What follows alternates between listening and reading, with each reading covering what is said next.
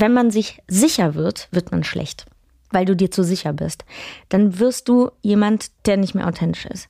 Du musst die Unsicherheit bewahren und das ist dein größtes Kapital, weil immer eine Grenze zu überschreiten, also wenn du selber eine Grenze hast, wie zum Beispiel, ah, ich kann den Satz nicht so sagen, wie er will, dass ich ihn sage, ich kann den nicht schreien, ich traue mich das nicht. Wenn du das dann schaffst, dann hast du Kapital aus deiner Unsicherheit geschlagen. Willkommen im Hotel Matze, dem Interview-Podcast von Mit Vergnügen. Ich bin Matze Hirsch und ich treffe mich hier mit den für mich Besten der Besten, mit KünstlerInnen, mit UnternehmerInnen und mit schlauen Typen und versuche herauszufinden, wie die so ticken. Bevor ich euch meinen heutigen Gast vorstelle, möchte ich euch zuerst den Supporter vorstellen. Mein heutiger Supporter ist Mini. Unter dem Motto Big Love, we are all different, but we are pretty good together. Also wir sind alle unterschiedlich, aber ziemlich gut zusammen, feiert Mini die Offenheit für Unterschiede, die uns und unsere Gesellschaft ausmachen. Sinnbildlich dafür stehen die neuen Mini-Modelle mit ihren unverkennbaren Mini-Charakteren und dem Go-Kart-Feeling. Der neue Mini-Dreitürer, Mini-Fünftürer, das Mini-Cabrio und der vollelektrische Mini wurden in ihren einzigartigen Charakterzügen nochmal deutlich geschärft im ikonischen Design und durch zahlreiche zusätzliche Features in der Außen- und Innenausstattung. Mehr Informationen zu den neuen Mini-Modellen gibt es auf mini.de und hoffentlich bald wieder bei einer Probefahrt bei einem von 195 Mini-Partnern in Deutschland. Vielen Dank an Mini für den Support. Und nun zu meinem heutigen Gast. Mein heutiger Gast ist Jasna Fritzi Bauer. Jasna Fritzi Bauer ist Schauspielerin. Ich kenne sie aus Filmen wie Axelotl Overkill, Ein Tick anders und aus Serien wie Rampensau, Dogs of Berlin und Jerks. Leider habe ich sie bisher nicht im Theater sehen können. Sie spielte am Wiener Burgtheater und auch an der Berliner Volksbühne. Am Pfingstmontag läuft der erste Tatort mit ihr. Ich durfte ihn schon sehen und hatte als Tatort-Fan große Freude an der frisch gebackenen Kommissarin für Jasna. So erzählt sie es mir auch im Podcast. Eine tolle Rolle allein, weil sie nicht mehr einen Teenager spielt spielen muss, denn dafür wurde sie ein bisschen zu oft besetzt. Wir sprechen über ihren Werdegang, ihre frühe Leidenschaft für die Schauspielerei, über die allererste Rolle, das Spiel an sich, über Vorbilder und darüber, wie sie sich behauptet hat. Wir reden ausführlichst über Projektion und Missverständnisse und fangen bei Jasnas Faszination von Helene Fischer an. Ganz genau. Jasna ist eine wunderbare Schauspielerin und eine Person der Gegensätze. Und das macht richtig Spaß mit ihr. Ich wünsche euch viel Vergnügen im Hotel Matze mit Jasna Fritzi Bauer. Also was fasziniert dich an Helene Fischer? Ähm, ich finde wahnsinnig interessant, was die geschafft hat.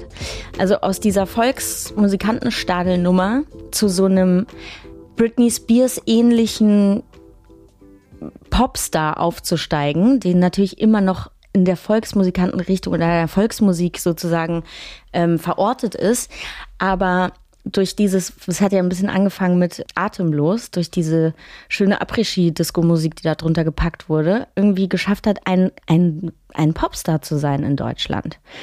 Und ähm, jetzt nicht für jeden, aber ich, ich war auf zwei Konzerten, nichts gekauft, ähm, weil mich das interessiert hat, das mal anzugucken. Ich gehe sowieso auf fast alle Konzerte und mich hat einfach wahnsinnig beeindruckt, was wie professionell die ist. Ja. Die singt gut ähm, es ist jetzt nicht wahnsinnig gefühlvoll oder so, aber sie ist einfach sehr technisch sehr gut. Ähm, man merkt oder man hat das Gefühl zu merken, dass sie diese Volksmusiklieder nicht so gerne singt. Sie macht ja auch eine wahnsinnig lange ähm, Cover-Show sozusagen. Die covert einfach ganz viele Lieder, also mhm.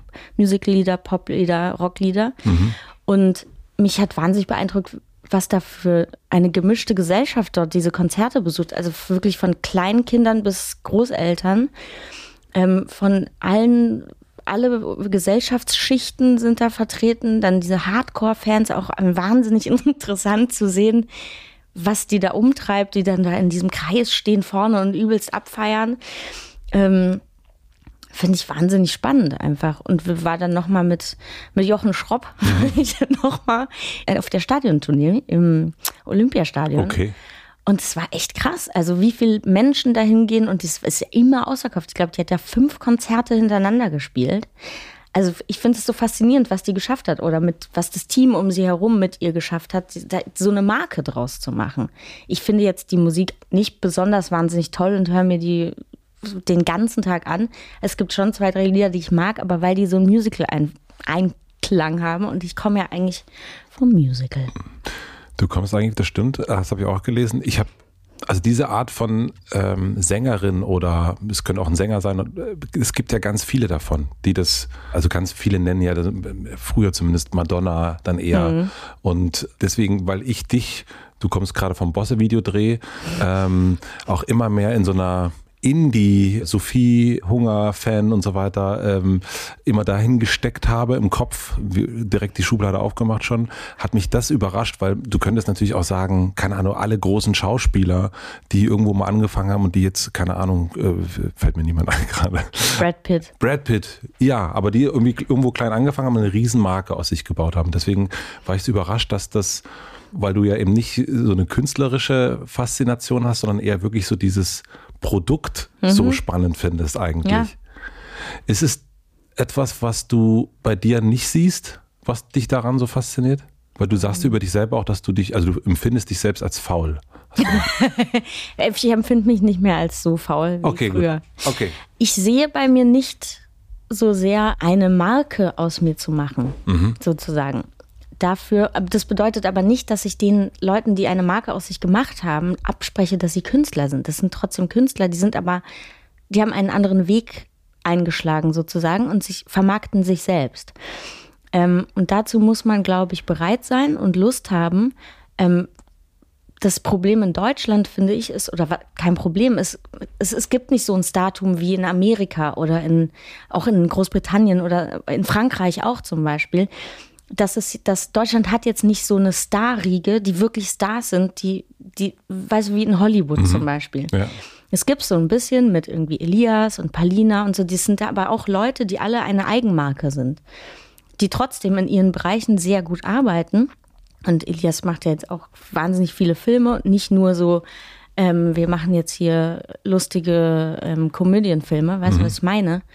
Ähm, Oberkörperfrei und ja, es ist lustig. Ist, das ist ja trotzdem, die sind ja trotzdem Künstler, so, aber sie haben geschafft, eine Marke aus sich zu machen. Und für mich kam das nie in Frage. Ich habe nie darüber nachgedacht, mich selbst als Marke zu vermarkten, als Jasna Fritzi Bauer, sondern ähm, Vielleicht liegt es auch daran, wo ich herkomme, also einfach von der Bühne und vom Schauspiel und von der Schauspielschule, was ich jetzt den anderen auch nicht absprechen will, das hört sich immer so negativ dann gleich an.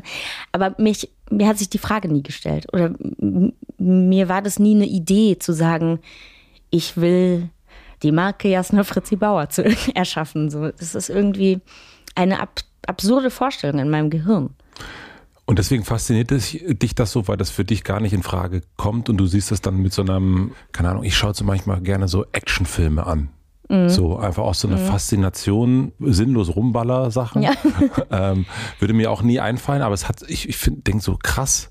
Ja, ich glaube, mich fasziniert daran, ähm, dass, dass die Leute die Stärke haben, das aus sich selbst zu machen. Das ist so ein bisschen wie auch ein Sportlergeist. Ich bewundere Sportler so sehr. Ich liebe den Skisport zum Beispiel. Was für ein für einen krassen Kampfgeist diese Leute haben und denken dann manchmal so, oh, ich hätte das auch so gerne, aber ich weiß gar nicht, in welchem Bereich ich das reinstecken soll. Und wie viel diese Leute schaffen mit sich selbst und das ist so eine riesige Aufgabe, das zu schaffen. Also, und vor allem bei Musik ist es nochmal was anderes. Deshalb fasziniert mich Helene Fischer so, so stark. Vor allem Wieso ist es bei Musik was anderes? Weil Musik abstrahiert man anders. Musik ist was anderes als Filme gucken. Musik ist was Eigenes. Musik. Du meinst was Eigenes im Sinne von, das ist eine eigene, diese Person ist die Kunst. Ja, genau. Mhm. Du bist der, du bist, außer du schreibst jetzt nicht selber deine Texte, aber das kann man ja bei vielen auch gar nicht mehr sehen. Aber du bist der Überträger direkt dieses Textes und du, du interpretierst den. Wenn wir einen Film spielen oder auch ein Theaterstück, sind wir sozusagen nur die Überbringer der Nachricht irgendwie. Es gibt zwar den eigenen Weg, es zu interpretieren und es zu spielen, du bist aber immer weisungsgebunden an einen Regisseur oder an einen Schnitt von einem Film mhm. und hast sozusagen keinen eigenen Einfluss darauf, wie die Interpretation ist. Weißt du, was ich meine? Ja, ich glaube aber, ohne dieses Pferd jetzt totzureiten, ähm, Helene ja auch die Songs schreiben lässt und am Ende ja, auch eigentlich Interpretin ist und eigentlich natürlich auch nicht weiß, wie es gerade ankommt. Also so eigentlich ja auch so, ich würde jetzt nicht sagen, dass sie, und da könnte man jetzt auch Beyoncé nehmen und ganz viele andere. Ne? Ja. Also Ich glaube auch nicht, äh, eine gewisse, du bist ja auch nicht, dir sagt ja auch niemand, wenn du jetzt nicht heute ins Hotel Matze kommst, dann kriegst du nie wieder was zu essen. Also du das, weißt ja nicht, was mir geschrieben wurde. Nein, das weiß ich nicht, aber ähm, ich glaube, deswegen wundert mich das, dass du das, weil ich glaube, gerade bei solchen äh, Künstlern, in Anführungsstrichen, wie Helene Fischer oder äh, viele andere Interpreten, ist es ja eigentlich schon manchmal doch eher Schauspielerei, finde ich dann manchmal. Ja, die haben, genau, das ist das Ding. Die haben eine Kunstfigur erschaffen, die sie selber sind. Ja. Das ist wie ein bisschen wie Lady Gaga. Lady Gaga war eine, so nach Madonna in der Neuzeit, eine der ersten, die einfach eine Figur erschaffen hat. Diese Lady Gaga, die sie jetzt auch ein bisschen aufgegeben hat. Aber was auch total, die hat mich auch wahnsinnig fasziniert. War Mich ich auch. auch auf zwei Konzerten. ja. Ich fand die dann jetzt irgendwann, es geht mir ein bisschen auf den Sack irgendwie. Hm. Aber Immer so viel, die hat immer so viel Aua jetzt. Ja, das ist ja auch traurig und Ja. so und man, aber ich finde es super interessant, was sie da geschaffen hat und an sowas erinnert mich das auch mit Helene Fischer. Mhm. Bloß, dass Helene Fischer halt nicht gesagt hat, ich bin jetzt ähm, Lady Gaga und erfinde eine Figur oder bin Frau Fischer oder sowas, sondern sie ist halt Helene Fischer, sie ist sich selber. Und das ist nochmal das Faszinierende daran, diese eigenen Marken zu kreieren, weil du unter deinem eigenen Namen arbeitest und alle Menschen dich wahrscheinlich dann auch so wahrnehmen, dass sie denken, das bist du. Das bist Aber das ja passiert dir doch auch, wenn du auf einer Straße, also so, ich habe ja auch einen Blick auf dich, wenn ich dich sehe, sozusagen, weil ich dich in, in Filmen gesehen habe oder in Musikvideos.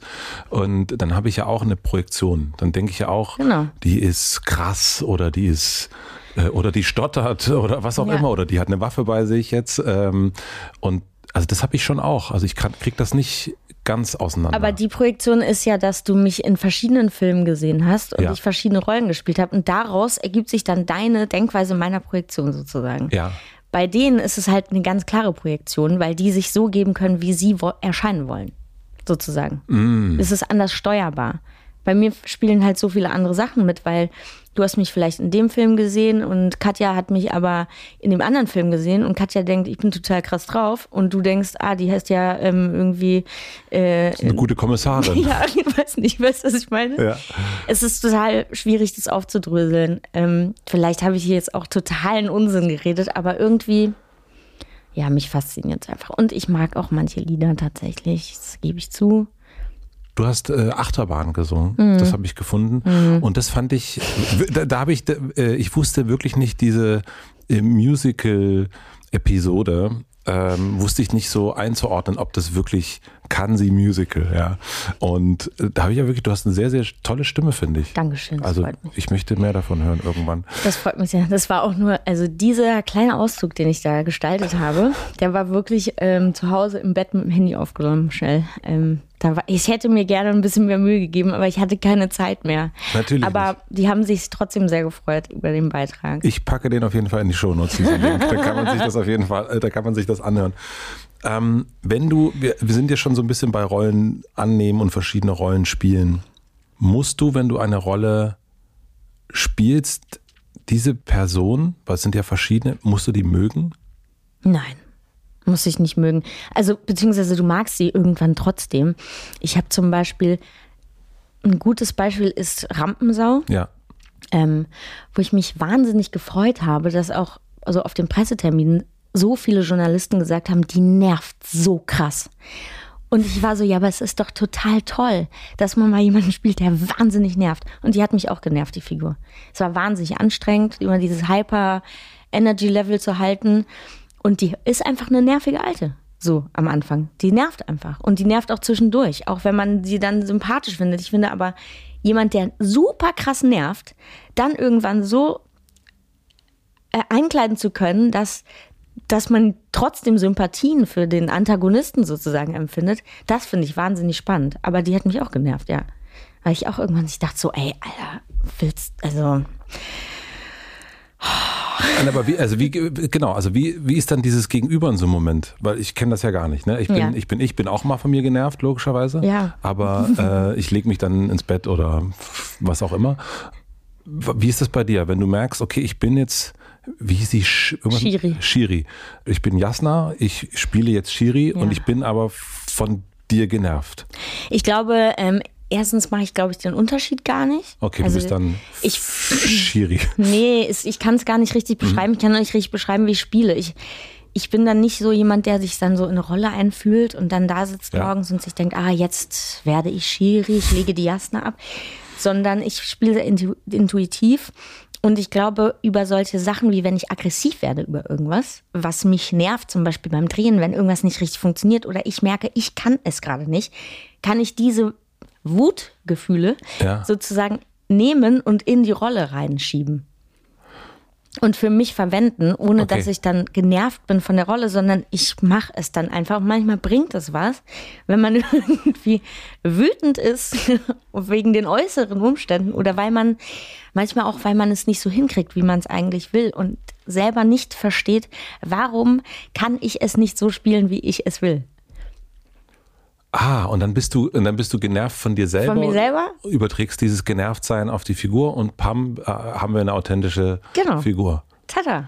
Das ist heißt- aufgeschlüsselt heute. Haben wir, sind wir fertig? Okay, das, ähm, Auf Wiedersehen, es war schön, schön mit dir. Tschüss. das haben, also, ähm, das heißt, wenn ich ein Regisseur, eine Regisseurin wäre und ich möchte, dass du eine voll liebenswürdige Person spielst, Hm. dann schaffe ich eine absolute Wohlfühlatmosphäre. Nee, so darf man es auch nicht Ja. sehen. Das ist irgendwie, wie gesagt, ich kann es nicht gut beschreiben. Ich, es wird, kommt ja immer wieder die Frage auf, vor allem für Leute, die eben nichts mit dem Beruf zu tun Genau. haben oder selber keine Schauspieler sind. Zu erklären, welche Vorgänge in einem selbst vorgehen, während man spielt, ist super schwierig zu, zu beschreiben mit Worten. Weil, wie gesagt, ich denke nicht so, dass ich denke, ah, ich bin jetzt Jasna, die spielt Shiri und ich muss jetzt Shiri sein, sondern ich spiele die Rolle Shiri und was diese Rolle denkt, denkt Jasna. Und versuche aber zu denken, wie könnte die Rolle denken. Trotzdem Okay. sind es meine Gedanken und mein, mein Körper, meine Lenkungen. Ich habe zwar die Vorgabe der Szene, ähm, was passieren soll und weiß ungefähr, wie es emotional ablaufen soll, aber ich bin dann nicht da, ah, jetzt muss ich diesen Bogen spielen, jetzt muss ich aggressiv sein, sondern ich gucke halt mal, was, was passiert. dann schauen wir mal. Und du guckst, was in dir dann da drin einfach passiert.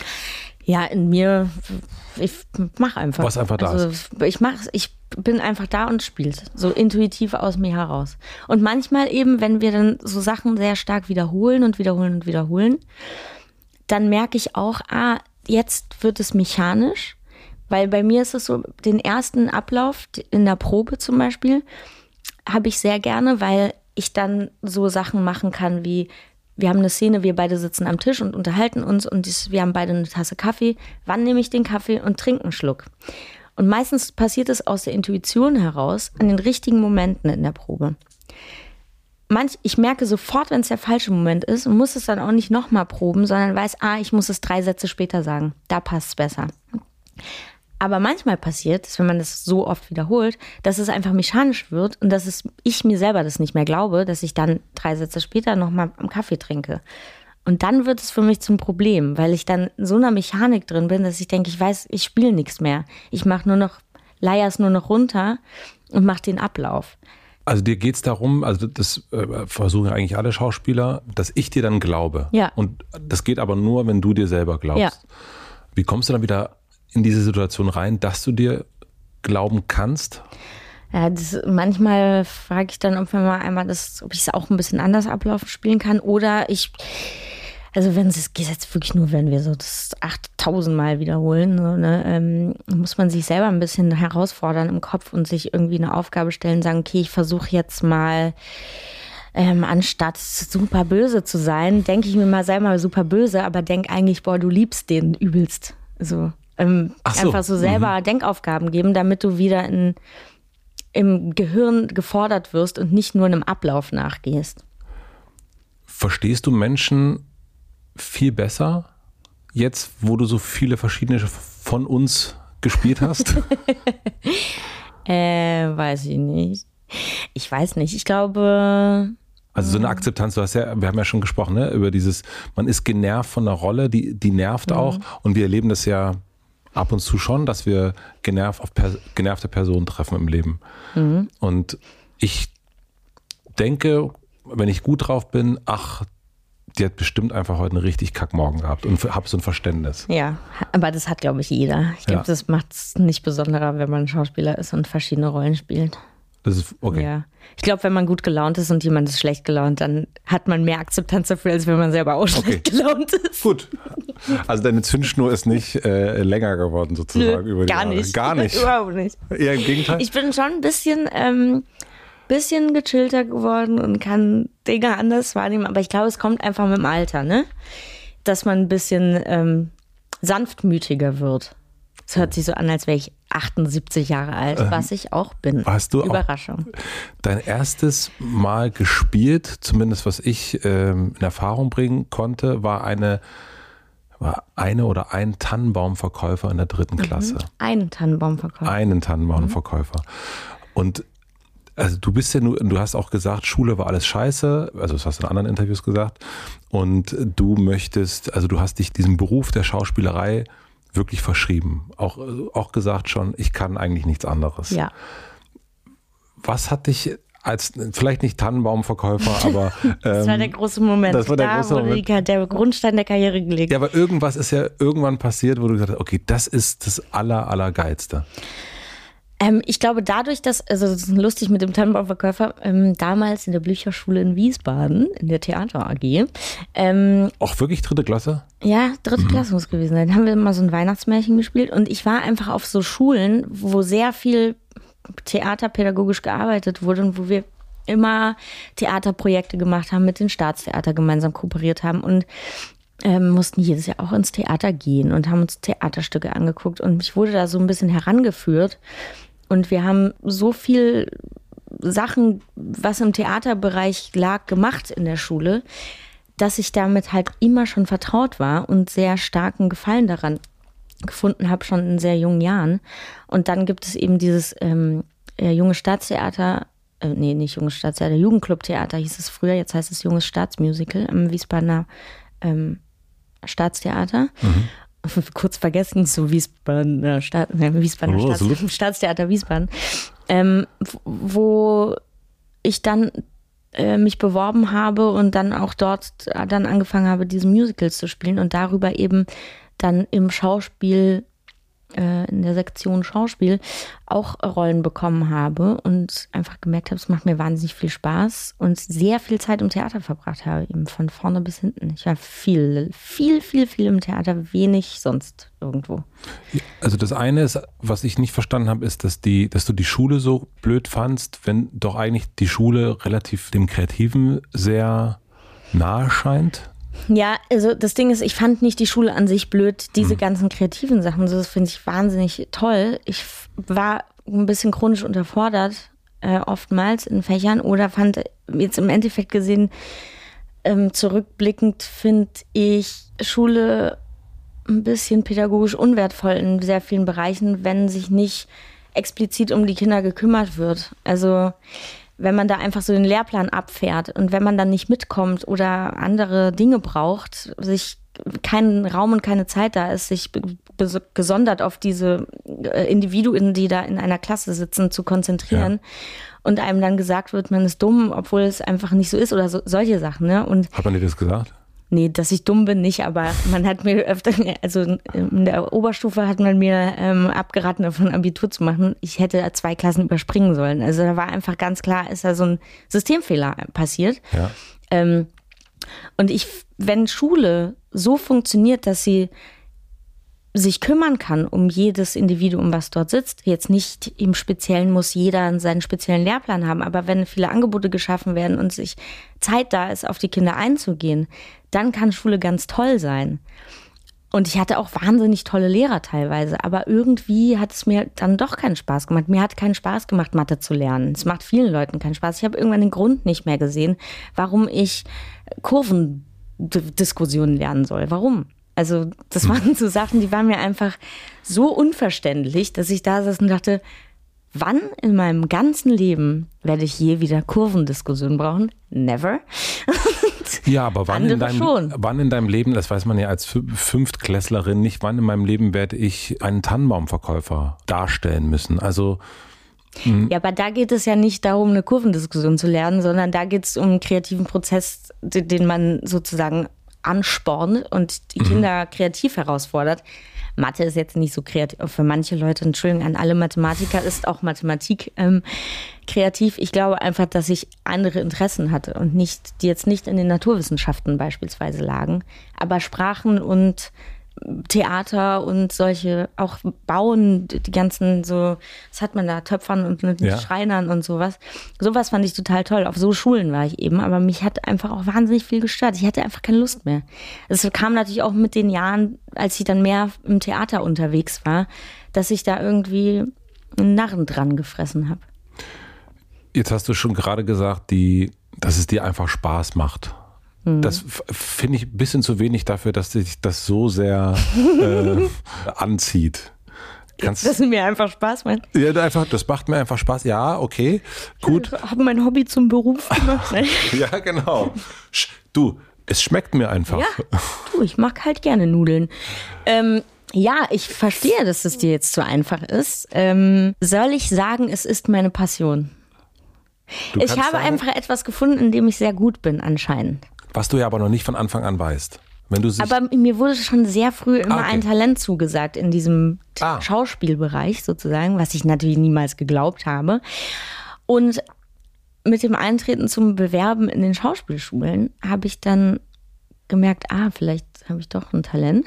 Mhm. Und für mich war es ganz lange das Einzige, was ich was ich machen will und was ich kann tatsächlich. Ich habe nie gedacht, ich kann irgendwas anderes. Ich werde wahrscheinlich eine Million andere Sachen, naja, eine Million ist übertrieben, aber ein paar andere Sachen auch können. Aber das war das Einzige, was ich wirklich machen wollte, einfach. Und ich wollte ja auch nur Bühnenschauspielerin werden. Ich wollte ja wirklich Theaterschauspielerin werden. Ich wollte gar nicht zum Film. Das war alles nur ein einziger Zufall. Aus Versehen. Aus Versehen. Aus, ja, tut mir leid. Ähm, aber, aber bei euch zu Hause, ihr seid, ne, du hast Fernsehen gab es nicht so wirklich. Es gab mhm. ein paar äh, Pippi Langstrumpf, ein bisschen Hörspielzeug äh, mhm. und ein bisschen Musik. Was hat dich da beeinflusst, dass das, also wir haben erst über die große Helene gesehen, äh, gesprochen. und dann ist es ja schon so. Ich bin zur Musik gekommen irgendwann, weil ich auf, de, weil ich auf einem Konzert war und ich fand das voll cool, wie die auf der Bühne standen. Ja. Ich fand das super und habe gedacht, geil, ich will das auch. Ja, also Musik ist bei uns auch, wir haben einfach, meine Eltern sind ja auch nicht so alt. Meine Mutter ist äh, Mitte 50, mein ja. Vater auch. Mhm, wahnsinnig viel Musik gehört zu Hause. Hm. Und auch Was sehr, machen deine Eltern? Oder? Meine Mutter ist äh, beruflich, äh, arbeitet in einem Verlag. Ja. Und mein Vater ist Gastronom. Mhm. Inzwischen, der war vorher, er hatte einen Flug, Flughafen. Wir haben alle mal am Flughafen gearbeitet. ähm, und von Anfang an, meine Eltern kommen ja so aus der Punk-Richtung. Und wir haben einfach. Was heißt das aus der Punk-Richtung in dem Moment? Die waren Punks. Ja, das, aber es ja, gibt ja, es gibt nicht, ja Bad Brains und ähm, Metallica und also es ist jetzt kein Punk, aber naja, es gibt ja Punks, Korn und sowas. Also aber es gibt ja Punks, die besetzte Häuser. Ja, äh, so Molotow-Cocktail? Nee, keine Molotow-Cocktails, aber besetzte Häuser, Housing und in England. Meine Eltern lebten damals in London. Okay. Bevor ich geboren wurde. Wir sind dann zurück, als ich ja. erzeugt wurde, sozusagen. Mhm. Ähm, aber die waren so richtig, also jetzt mal so, die waren so Springerstiefel, ja. die Hosen sehr. Ja, eng. lustige Frisuren. Ja. Ähm, Bomberjacken, Karo, alles. Alles dabei. In England halt. Ja, also mein allererstes Konzert ja. war Oh, jetzt werde ich gleich richtig neidisch, glaube ich. Nee, weiß ich nicht. Äh, mit meinem Vater war ich bei Blondie. Ja, natürlich werde ich neidisch. mein erstes, also der Hallo, mein erstes Konzert waren die Pudis. Also ja, okay, ja, okay. Oh, aber Pudis ist natürlich auch große Klasse als erstes Konzert. Mein zweites Konzert allerdings war dann Britney Spears. Das ist äh das, was alles eigentlich sagt, oder? Was alles, was Jasna Fritzi Bauer einfach komplett beschreibt. Nee, ich habe einfach Glück mit meinem Vater. Ähm, gehe ich auch immer noch sehr oft auf Konzerte. Das letzte Konzert ist jetzt auch wieder ein bisschen länger her, waren wir bei. Äh, das letzte, wo wir Karten gekauft haben, war ähm, Iggy Pop hier in Berlin.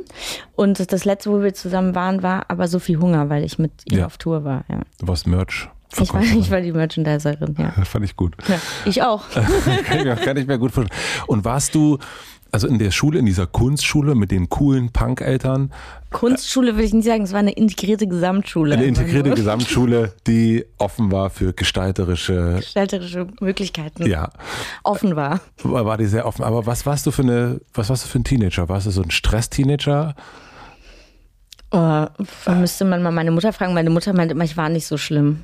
Ich war ich, nicht so nee. schlimm wie die ja, anderen wie die sechs, anderen, sechs, die anderen sechs, sechs Geschwister. Ähm, äh, nee, ich glaube, ich war wirklich ein bisschen, mm, ich war die ganze Zeit im Theater. Ich will jetzt, ich war ein bisschen sonderlich, würde ich sagen. Ich war jetzt nicht so einer von den coolen Leuten, die so cool irgendwo abgehangen haben und gekornert haben, wie man heute wahrscheinlich auch nicht mehr sagt.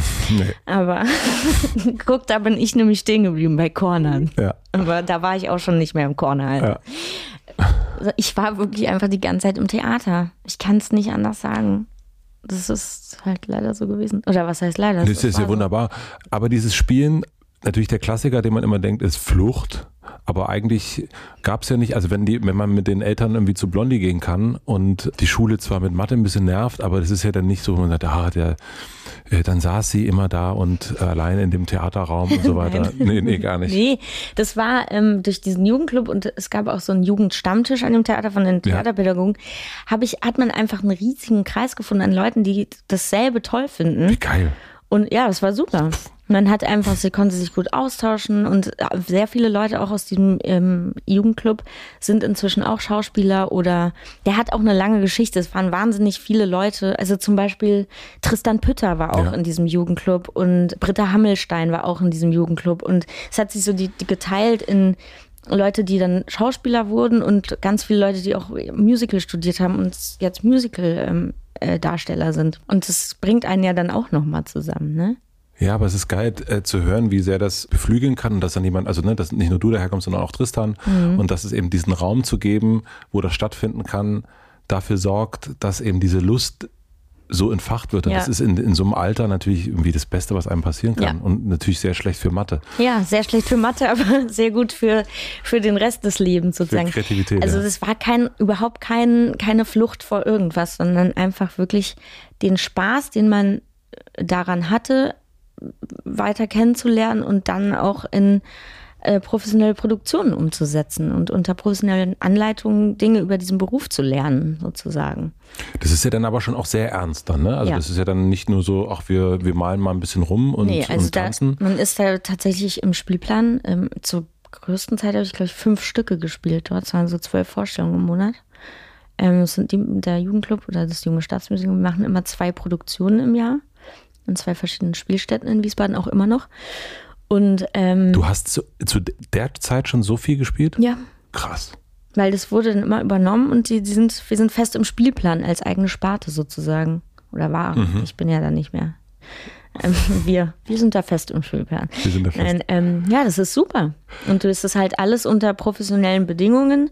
Nur die Darsteller sind eben Laien und werden von professionellen Leuten. Also die Leiterin ist Iris Limbart. Ja. Die macht das auch schon sehr lange. Die war auch selber dort in diesem Jugendclub, hat den übernommen und ist aber auch die Leiterin von der Bühne in Meppen und so. Also eine Musicalregisseurin und wir haben dann eine Liveband und proben halt jedes Wochenende. Das ist schon, das ist einfach auch Arbeit tatsächlich. Ja, aber du hast ja dann wirklich eine fantastische äh, Jugend und Kindheit gehabt. Ja, herrlich. Wahnsinn. Ja. Mit 18 hast du dich abgemeldet von der Schule, mhm. äh, selbst, äh, was ich gelesen habe, ins Sekretariat Selbstständig, gegangen. Ja. Selbstständig gesagt, so jetzt bin ich fertig. Und mit deiner Mutter die Abmachung gehabt, innerhalb von einem Jahr hast du einen Platz bei der Schauspielschule.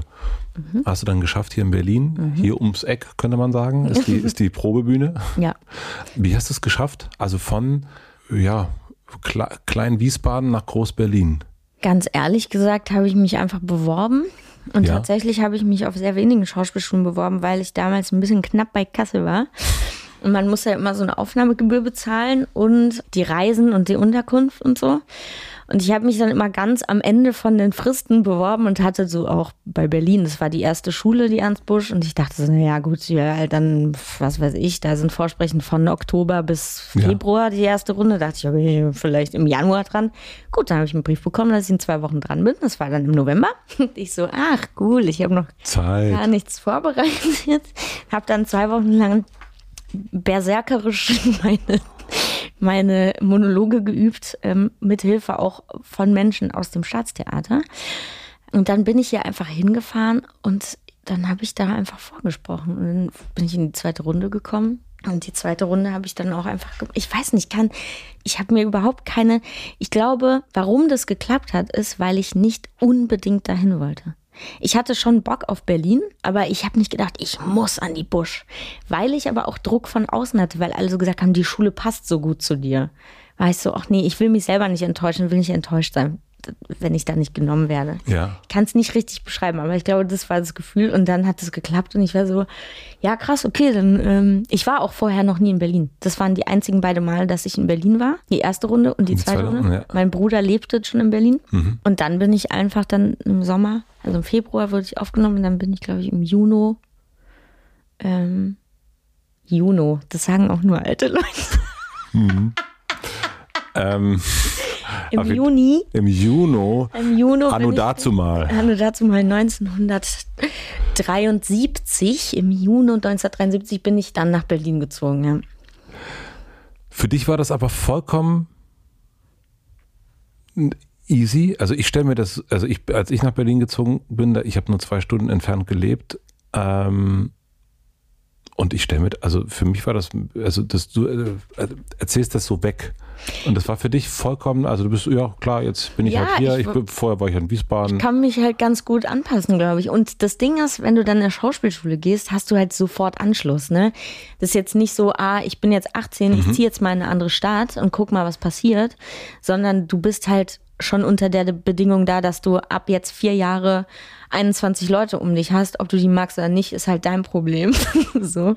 Ähm, und das Gute war dann, ich habe dann dort auch sehr schnell meinen jetzt derzeitigen immer noch besten Freund ähm, kennengelernt und diese Freundschaft können wir aufrechterhalten bis heute, was sehr schön ist. Ja, ich glaube, wenn man Anschluss hat, geht es relativ schnell. Dieses, ich ziehe jetzt in irgendeine Stadt und guck mal, was passiert und kenne da niemanden. Da hätte ich jetzt auch nicht unbedingt Lust drauf.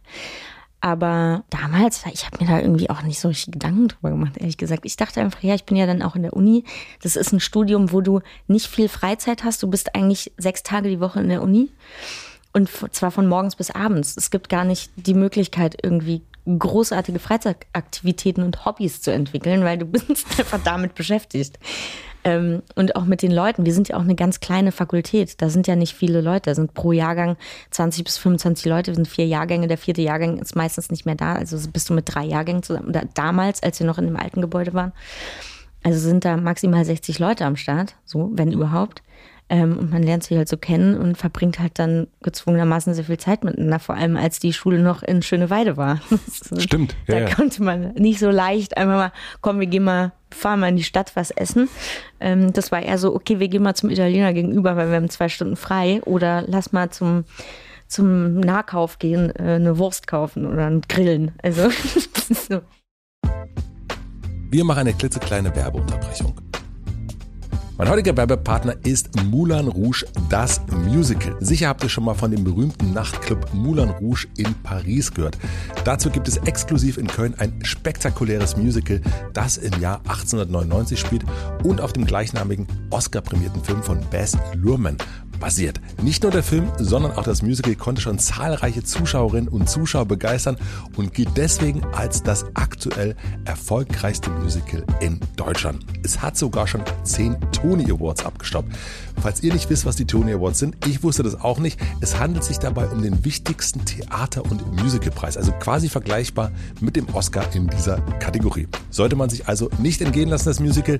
Wenn ihr nun Lust habt auf große Emotionen und einen Soundtrack quer durch die Popmusikgeschichte, solltet ihr euch ein Ticket sichern. Das gibt es bereits ab 59,90 Euro und den Link findet ihr natürlich wie immer in meinem Linktree in den Shownotes.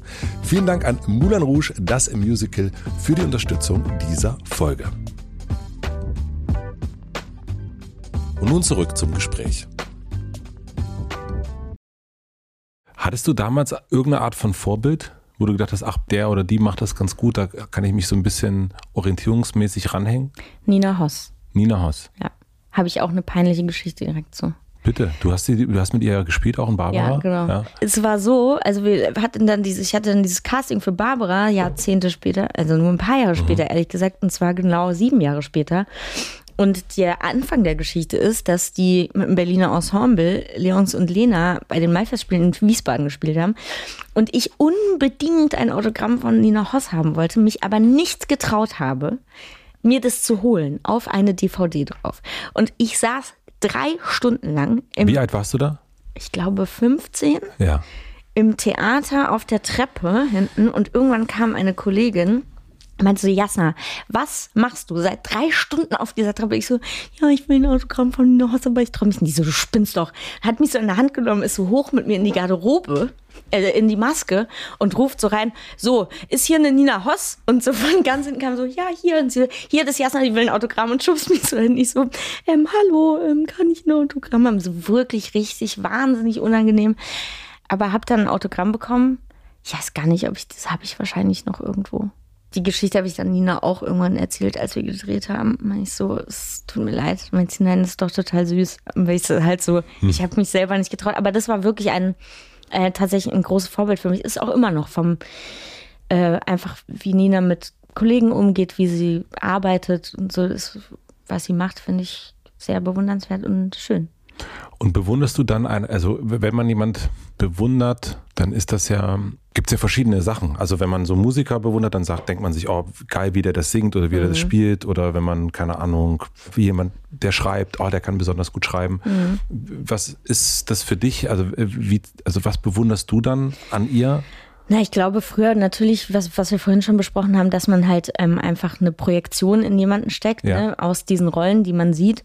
Und inzwischen sehe ich natürlich äh, ein bisschen anders auf die Sache, weil ich den Beruf selber ausführe seit 15 Jahren und natürlich sehe, wie die an Rollen rangeht und wie die die spielt und ich, ich sie sehr authentisch finde. Und das bewundere ich sehr, wenn ich Schauspielern alles glaube. Und das tue ich bei Nina.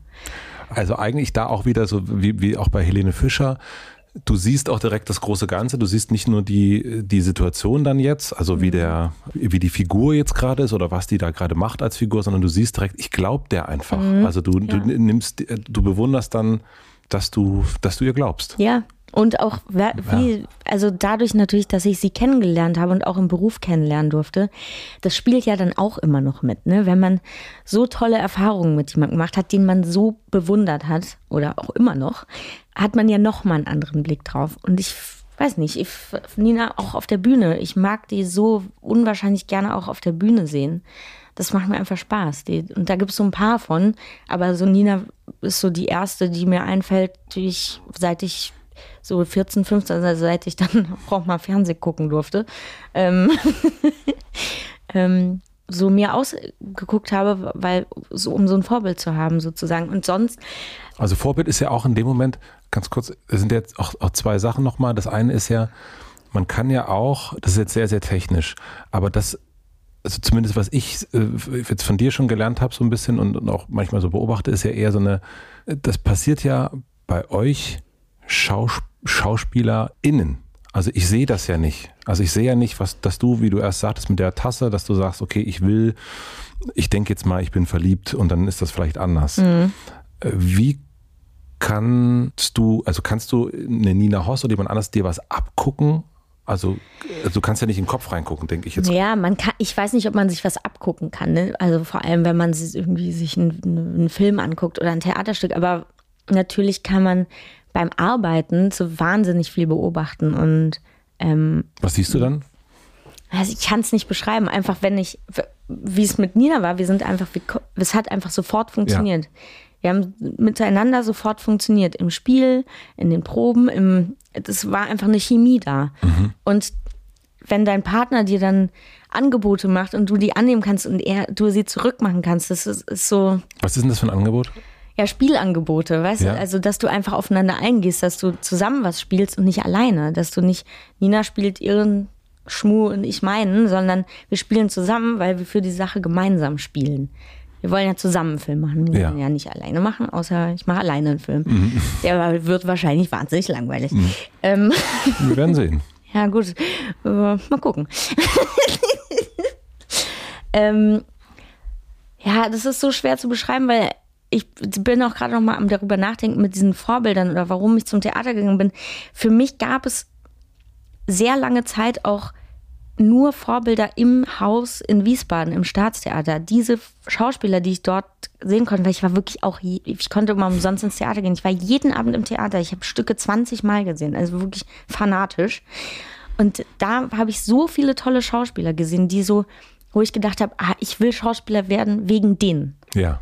Und das finde ich so schön, dass es vielleicht auch, weil ich nicht so viel Fernsehen gucken durfte, dass ich da einen anderen Anklang gefunden habe an diese Bühne sozusagen. Ähm, ja, Nina ist jetzt halt die erste, den ich, der ich da dann so auch äh, film, filmisch gefolgt bin, sozusagen. Und dann ist, das meine ich nämlich, das ist das zweite dann eigentlich, das, das eine war das, dieses, wie spielt jemand, das kann man sich dann angucken oder, oder ab oder auch nicht. Und, ähm, und dann ist man ja bestenfalls mit dieser Person zusammen irgendwann an einem Ort und kann mhm. irgendwie was mit der machen. Das zweite ist ja eher, welchen Weg geht denn die? Welche Rollen wählt die aus? Welche Rollen sagt sie ab und so weiter? Ist das dann auch für dich ein Vorbild in der? Ja, das, das weiß ich ja selber auch nicht. Also das, und das, ich, ich, wir sitzen ja da nicht sagen so, ja, du übrigens, ich habe hier gerade vier Rollen abgesagt, ne, da hatte ich gar keine Lust drauf. Das weiß man ja nicht, was passiert. Mhm. Und das ist auch ein bisschen schwierig zu sagen, weil.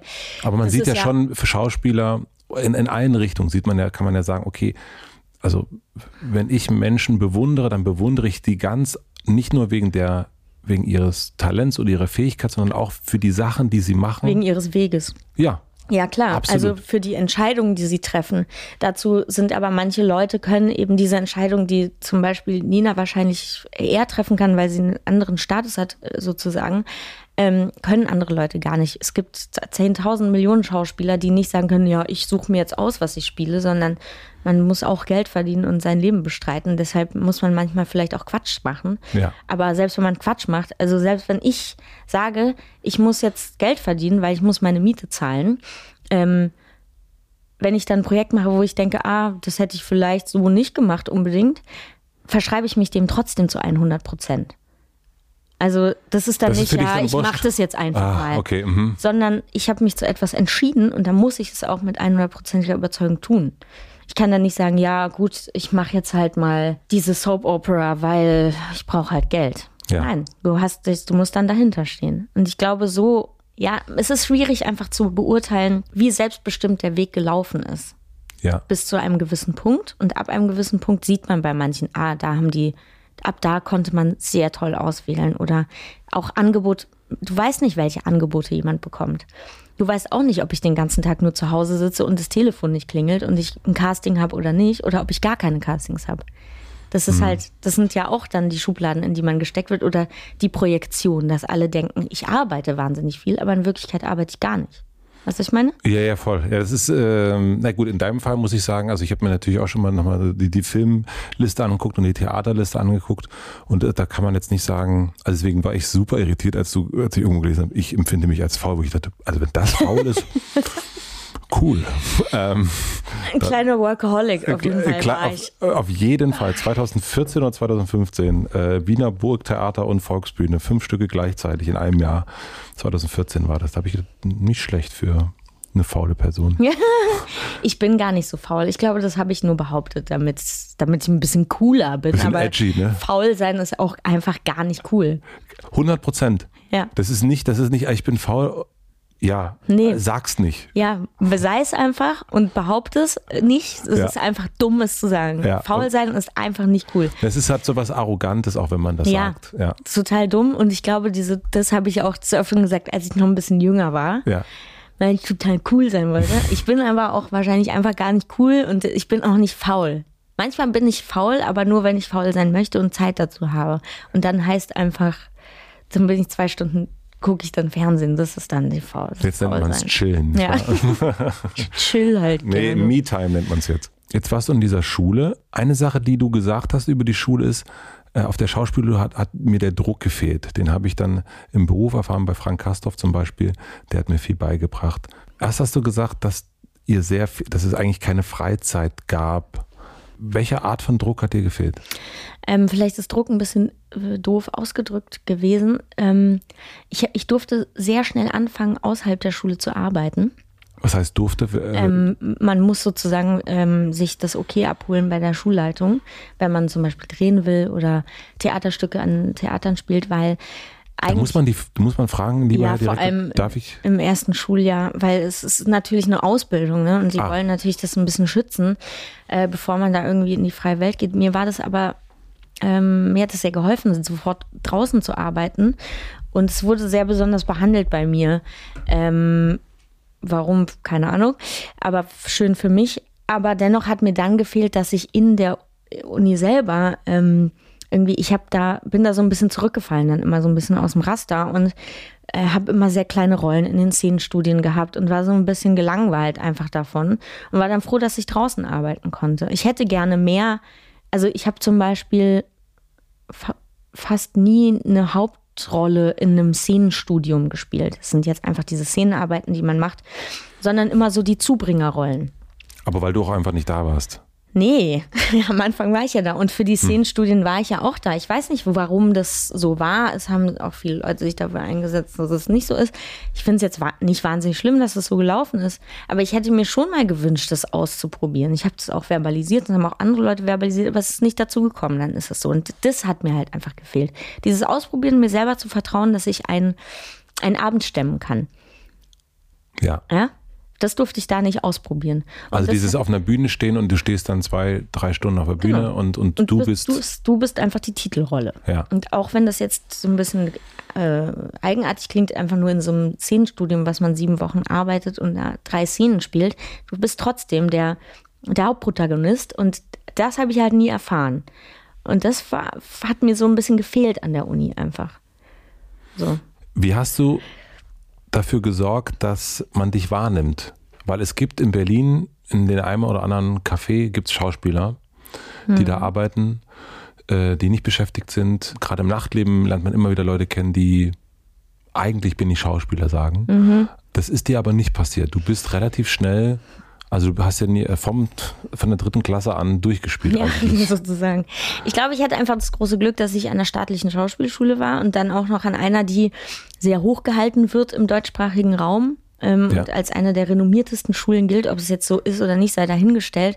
Wir haben aber natürlich das Glück gehabt, zu der Zeit, als ich dort abgeschlossen habe, dass da noch sehr viele Intendanten oder Dramaturgen zum Intendantenvorspiel gekommen sind. Intendantenvorspiel ist, sind die letzten und sozusagen unsere letzte Abschlussprüfung. Da spielt der ganze Jahrgang zwei Tage lang Szenenstudien und Leute kommen und gucken uns an und äh, daraufhin wird man dann zu Vorsprechen eingeladen an die Theater. Das sind dann Dramaturgen, manchmal auch Intendanten, ähm, Caster, ähm, Regisseure, so.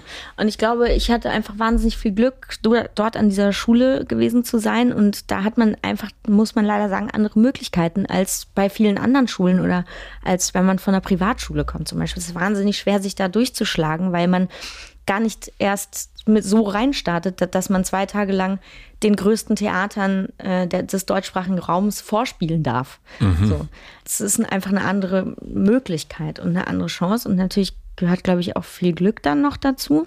Und das hatte ich anscheinend oder hatte ich und hatte es immer sehr angenehm eigentlich. Also was heißt angenehm? Es ist trotzdem hart und ich würde nicht jedem empfehlen, Schauspieler zu werden. Aber ich habe irgendwie viel Glück gehabt auch äh, mit den Leuten, die mich dann wollten und hatte da irgendwie dann eine gute Auswahl, die ich treffen durfte und mit wem ich dann zusammenarbeiten durfte, was mich sehr freut, weil ich einen schönen Weg bestritten habe bisher für mich. Und bist du deswegen, weil du so dankbar und demütig warst, äh, dann so übers Ganze gegangen und hast 2014 so viel gespielt? Also diese, diese Burgtheater, also ich meine, es ist ja irgendwie, man sagt ja, oh, ich- oh Gott sei Dank, mich fragt jemand und dann ja, ja, ja, ja, ja. Nee, also da war ich ja fest engagiert einfach und da bist du weisungsgebunden und du musst halt spielen, was sie dir sagen. Aber Ähm, so viel. Ja, Crazy. Ja, ja. Ich habe da, in dem Jahr habe ich, glaube ich, acht Stücke insgesamt gespielt. Und dann äh, Volksbühne wurde ich halt ausgeliehen, sozusagen. Ja. Und danach kam ja dann aber auch der Bruch. Bruch mit dem Burgtheater. Was Aber war das für ein Bruch? Ich wurde gekündigt. Das war der Bruch. Guter Bruch. Äh, Nee, wir hatten da ja sowieso diesen Skandal. Es gab ja ein kleines Finanzskandälchen am Burgtheater. Das, davon weiß ich nichts. mehreren Jahren. Erzählen Sie mir davon. Nein, es gab einen riesigen Finanzskandal. Und Matthias Hartmann, der zu der Zeit der Intendant dort war, wurde ja dann ähm, gekündigt und es gab eine Interimsintendantin, Karin Bergmann. Und von Karin Bergmann wurde ich dann eine Spielzeit übernommen und dann wurde ich gekündigt. Aber warum? I don't know. Ernsthaft. Ja, ich kann, ich kann, ich bin ja nicht Karin Bergmann. Also ich habe, Du weißt nicht, wo, ich meine, du bist äh, offensichtlich ein. passiert halt. Ich habe mit ihr geredet und habe Und dann gesagt, hat sie gesagt, ich sage es hat dir sie nicht. gesagt, tschüss. Ciao, Jasna, bis bald. Aber warum? Nein, ich habe äh, doch acht Stücke gespielt in, im letzten Jahr. Warum? Ja, aber es passiert halt, dass Intendanten die Schauspieler kündigen. Also ich weiß nicht, was das Problem war, keine Ahnung. Musst du Karin Bergmann fragen. Karen Berg, weil da haben wir sie ja. Herzlich willkommen, Karen Herzlich willkommen, Frau Bergmann. Und das ist die große Versöhnung hier bei Hotel Matze. Danke, Matze. Ja, sehr gerne. Ne? Ich sehe in deinem Gesicht, du möchtest diese, du hast gar keine Lust. Nein, ich kann, ich kann darüber nichts äh, Ja, großartig nee, sagen, okay. weil ähm, es war nicht meine Entscheidung, dass ich gekündigt werde. Ähm, was aber in dem Moment auch nicht, das war, ich fand es schon nicht so cool. Das sieht man dir ja auch wirklich an gerade. Ähm, Ja. Die Haltung ist auch eine ganz andere. ich, gleich wird die Scheibe eingeschlagen. Aber im Prinzip war es auch gut, weil ich dann meinen anderen Weg einschlagen konnte und freischaffend geworden bin und ähm, an die Volksbühne konnte und weiter mit Frank gearbeitet habe. Und ich habe ja trotzdem am Burgtheater weitergespielt. Ich habe ja meine Stücke zu Ende gespielt, noch zwei Jahre. Ähm, Ich habe, es wurden, glaube ich, fünf Stücke übernommen und die habe ich dann als Gast weitergespielt. Also wir haben uns dann schon geeinigt, dass ich dann noch meine Sachen wenigstens zu Ende spielen darf. Ähm, es wäre auch beinahe mal wieder dazu gekommen, dass ich dann nochmal als Gast gearbeitet hätte, aber das ging dann leider nicht. Ja. Ähm, aber das passiert. Das ist eigentlich normal. Normalerweise, wenn ein Intendantenwechsel ist, nimmt, geht der Intendant halt an ein anderes Haus. Ja. Ich hatte jetzt halt zwei Intendantenwechsel, wo die Intendanten gekündigt wurden und keiner mit an ein anderes Haus kommen durfte. Düdüm. Du hast schon gerade den, den Kastorf erwähnt und ich auch. Was hat er dir beigebracht? Weil du hast den so in einigen Interviews wirklich so als, man könnte jetzt sagen, Ikonische Verehrung. Ja, also schon. Also es ist nicht, es ist jetzt, es ist ein Name, der häufig fällt. Also Frau Bergmann Fällt jetzt nicht so häufig. fing jetzt fiel es nicht so häufig. Ähm, also ich muss dazu sagen, als ich da im Burgtheater war, in der Zeit, als ich zum ersten Mal mit Frank Kastorf gearbeitet habe, mh, habe ich eine, ich, ich habe ja hier studiert in Berlin, ich war auch öfter in der Volksbühne, habe immer nicht verstanden, was das ist da und war so, oh Alter, vier Stunden, ja wirklich. Und habe mir das aber irgendwie angeguckt und so dann so, ah ja, die Szene fand ich ganz cool. Das hat mir ganz gut gefallen, du hast habe ich nicht verstanden. Und ähm, im Burgtheater ist ja ein ganz anderes Theater, ist ja eher so ein bisschen ähm, konservativer und da kommen auch wahnsinnig tolle Regisseurinnen, aber ist ein bisschen für ein konservatives Publikum. Ähm, ist jetzt eher nicht so Kastorf-mäßig. Und ich hatte da irgendwie zeitlang äh, oder zeitweise einfach eine schwere Zeit, mich zu behaupten, beziehungsweise nicht mich zu behaupten, aber den Sinn von Theater zu finden, weil da irgendwie jeder spielt da seinen Schuh und man spielt so nebeneinander und es dauert lange, bis da irgendwie man zusammenspielt in verschiedenen Stücken. Das ist jetzt nicht durchgängig die ganze Zeit gewesen. Aber bevor ich mit Kastorf gearbeitet, war das eine Zeit lang so und ich habe mich da sehr verloren gefühlt und wusste nicht mehr so genau, warum ich das machen will. Und dann habe ich mit Frank gearbeitet und kam auf diese Probe und da waren halt dann so Leute wie Sophie Reuss und Martin Wuttke und Marc Hosemann, die einfach mit mir gespielt haben. Und ich war so, oh mein Gott, was ist denn hier los? Ähm, hier, äh, und war total überfordert und habe dann auch verstanden, wie Frank arbeitet, habe dann plötzlich verstanden, wie diese Stücke funktionieren, die er inszeniert. Und der ist einfach einer der intelligentesten Regisseure, die jemals vor mir gesessen haben. Also wie der arbeitet, ist wahnsinnig. Das ist alles wahnsinnig. Und ich, lie ich, hab, ich liebe das, mit dem zu arbeiten. Und jetzt, wo man, man sich dann kennenlernt und sich mag, dann weiß man auch, sich zu behaupten bei ihm. Ne?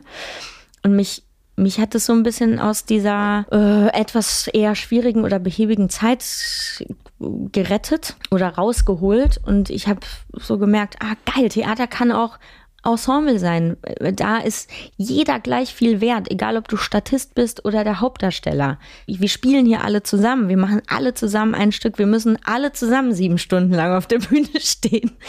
Ähm, einfach ein anderes Gefühl, so ein familiäres Zuhause. So. Ähm, und ein, alle denken, wir machen hier zusammen etwas und nicht, ich spiele hier alleine etwas.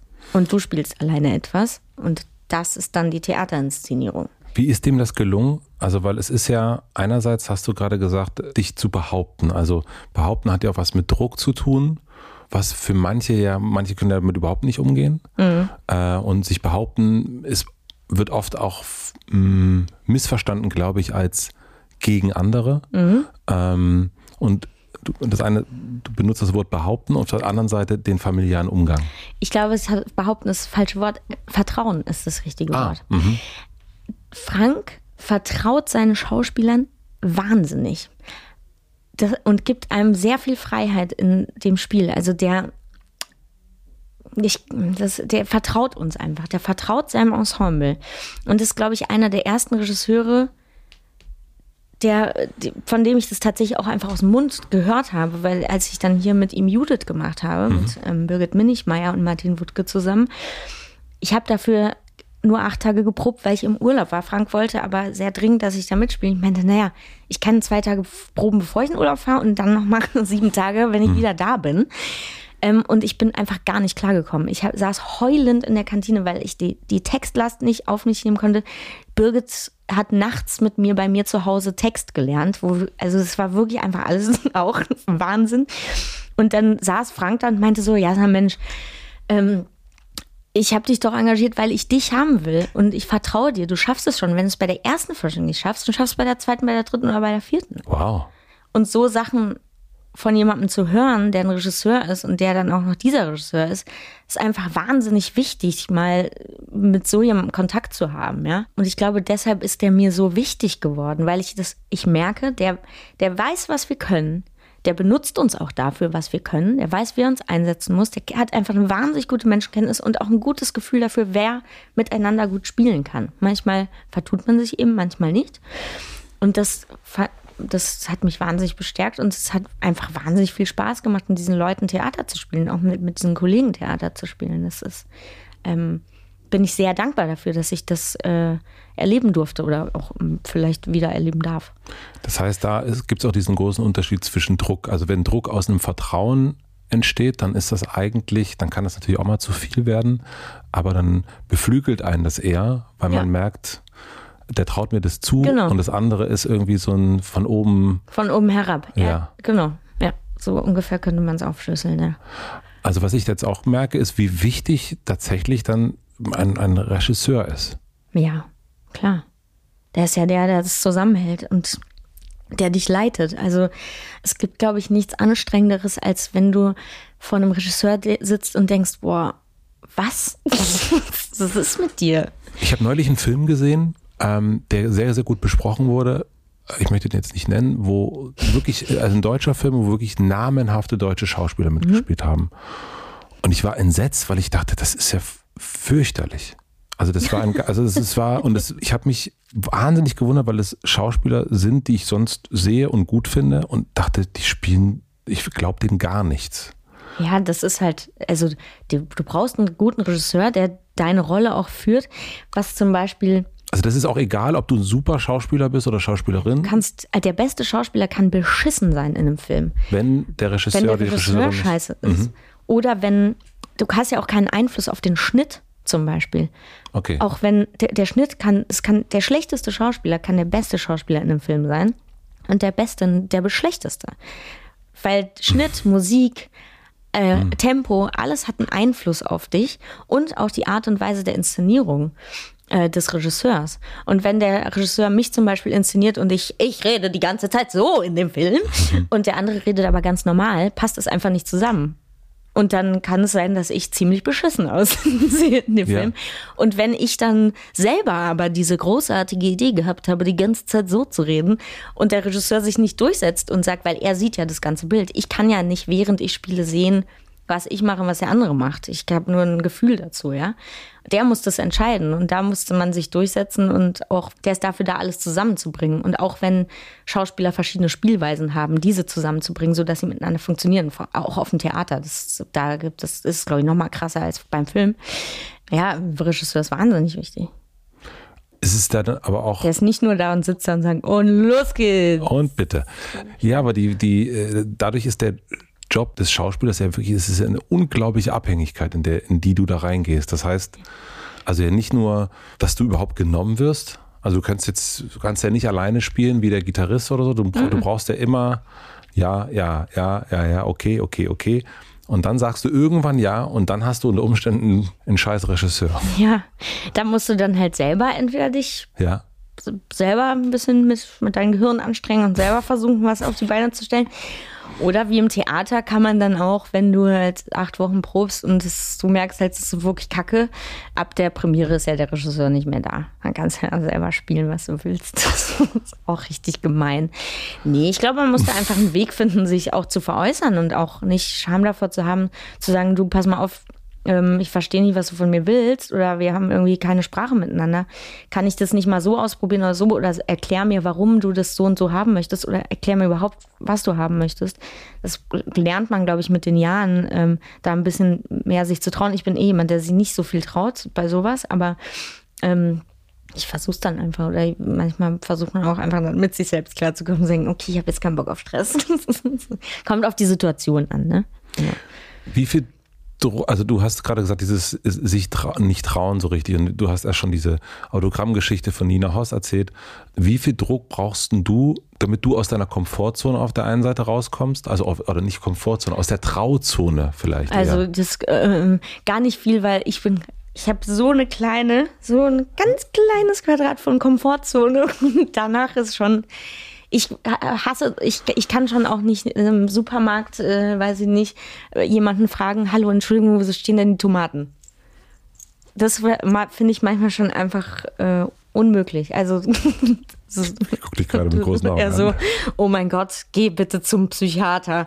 Nein, ähm, mir sind manche Sachen einfach wahnsinnig unangenehm und so. Ich keine Ahnung was da schiefgelaufen ist. Und aber im Beruf nicht, das ist genau, ein bisschen absurd, ja. Und das, also offensichtlich macht ja dann jemand wie ein Kastorf oder auch andere Regisseure, Regisseurinnen mhm. irgendwas richtig, dir einen, deswegen sage ich erst, Druck zu geben, oder, oder einen Anstupser zu geben, dass du sagst, ja, auf der Bühne oder vor der Kamera, dann traue ich mich das, aber im Supermarkt, Tomaten, nee, lieber nicht. Ja, ich glaube, da sind wir wieder auf diesem äh, Thema Vertrauen und der Vertrauensbasis, weil sobald dir jemand vertraut, möchtest du ja auch, ähm, dass du die Erwartungen erfüllst, sozusagen. Und äh, sobald dich jemand mag, dir vertraut, hat er eine Erwartungshaltung an dich. Ja, natürlich. Und diese möchtest du ja um nichts in der Welt eher erfüllen, als diesen Menschen dann zu enttäuschen. Das ist jetzt so ein bisschen kindermäßig erklärt, aber das ist, glaube ich, das Gefühl. So, ne? Und aus diesem Gefühl entsteht dann, dass man über seine Komfortzone hinausgeht. Wäre das dann gut, wenn du jetzt zum Beispiel in, den, in unseren Rewe gehst und ich bin da und, und habe so ein Mikro in der Hand und sage, Jasna, nimm die Tomate. Ich glaube, es ist das Beste, was dir heute passieren kann. Ich vertraue dir, dass sie dir schmecken wird. Auf gar keinen Fall. Ja, das war jetzt vielleicht auch ein bisschen ein doofes Beispiel. Inzwischen traue ich mich auch beim Rewe nach den Tomaten zu fragen, beziehungsweise man weiß ja, wo die Tomaten stehen. Ähm, Nein, aber ich weiß, was du meinst. Nein, ich, ich, äh, ich kann das total nachvollziehen. Es ist faszinierend manchmal, dass man ja, also man sieht Menschen auf einer Bühne oder im Stück und denkt sich, meine Güte, was ist da los? Mhm. Und dann sieht man eine Person vielleicht im Kiez und denkt, Huh, was, äh, was ist denn da los? Was ist denn da los? Und das ist, man verwechselt das manchmal mit Arroganz. Ja. Ja. Und aber oft ja. ist es, äh, wenn man sie die Person kennenlernt, sagt die einem, nee, ich ehrlich gesagt habe ich mich nicht getraut, ja, dir genau. in die genau. Augen zu gucken. Ja, ganz genau so. Aber das ist ja auch wieder dieses ähm, Projektion einfach, projizieren, weil du etwas in mich projizierst, was du nicht weißt, ob ich das bin oder nicht. Also was bist du, Jasna? Jasna. Was bist du? Jasna, ich, bin, ich, bin, ich bin Jasna. Wie machst du das mit Vertrauen? Also es gibt ja Menschen, die schenken Vertrauen direkt und sagen, jo, und es gibt Leute, die sind eher, das musst du dir richtig erarbeiten. Boah, es kommt irgendwie, glaube ich, drauf an, wer es ist. Oder was für eine Begegnung man mit dem Mensch hat. Was brauchst du denn, um zu vertrauen? Ich glaube, ich bin jemand, der sehr schnell ähm, Menschen aufnimmt und gerne mag. Und ich bin aber auch jemand, der schnell verurteilend ist oder urteilend ist. Ich gebe aber jedem eine zweite Chance. Oder vielleicht auch eine dritte, eine vierte, weil man kann immer mit dem falschen Bein aufgestanden sein. Mhm. Ähm, und Vertrauen ist, glaube ich, was, also richtiges Vertrauen ist, glaube ich, was, was über die Jahre wächst. Ich glaube nicht, dass ich jetzt ähm, jemanden kennenlerne einen Tag und am nächsten Tag dem mein Kind ähm, in den Arm gebe und sage, so, tschüss, wir sehen uns in sieben Stunden wieder. Ja, ne, ja, ja. Und vertraust du dir selbst und deiner Fähigkeit jetzt? Ja, eigentlich schon, ja. Wann gelingt es dir nicht? Mir selbst zu vertrauen? Mhm, Also vor allen Dingen im so, ja, beruflichen. Ja, im Beruflichen vertraue ich mir stark selbst meistens. Auch mit den Entscheidungen, die ich treffe. Aber ich glaube, es sind eher so, ich bin, auch wenn man es nicht vermutet, ein relativ schüchterner, zurückgenommener Mensch oft. Ähm, vor allem in der, mein, mein Privat, also im Job nicht so. Da, da ist aber auch wieder, dass man, wie man erwartet, dass ich bin, so kann ich dann auch sein. Ne? Also die Projektion, die du in mich projizierst, kann ich auch aufnehmen, so tun, als ob ich so bin. Also hast du, also jetzt mal so ganz blöd, spürst Wer du, nee, spürst du, ja, das ist, das wird die Überschrift für die Ja. Folge. Wer bin ich? Also, wenn du jetzt hier sitzt, spürst du, was ich auf dich projiziere? Nee, nicht wirklich. Okay. Also ich kann ja, so, du stellst ja einfach mir Fragen und versuchst rauszufinden, wer bin ich? Aber du bist ja jetzt auch ähm, sozusagen journalistisch tätig und wir haben hier eine Interviewsituation. Ja, aber wenn du irgendwo hingehst, dann hast du, dann merkst du, wie, wie Leute auf dich gucken und bietest den, also ich glaube, es gibt ja ganz unterschiedliche äh, Blicke, sowieso immer. Für die einen bist du die krasse, die alles spielen kann. Für die Freunde bist du dann eher die schüchterne, zurückgenommene. Also du bist ja in jedem Raum, in den du reingehst, bist du ja eine andere. Aber das geht doch jedem so. Ja klar. Also das ist jetzt zwar bei Schauspielern nochmal ein bisschen spezieller, weil wir einfach in der Öffentlichkeit stehen oder man uns sieht und vielleicht auch jemanden mal da und dort erkennt. Aber das wird ja auch ähm, der Verkäuferin an der Kasse im Rewe so gehen, dass wenn sie die Verkäuferin an der Kasse im Rewe ist, die Verkäuferin an der Kasse im Rewe ist und sich da mit den Leuten rumschlagen muss. Ja. Und zu Hause ist sie aber halt die Vera, keine Ahnung. Und bei ihren Freunden ist sie halt die lustige Partymaus Vera.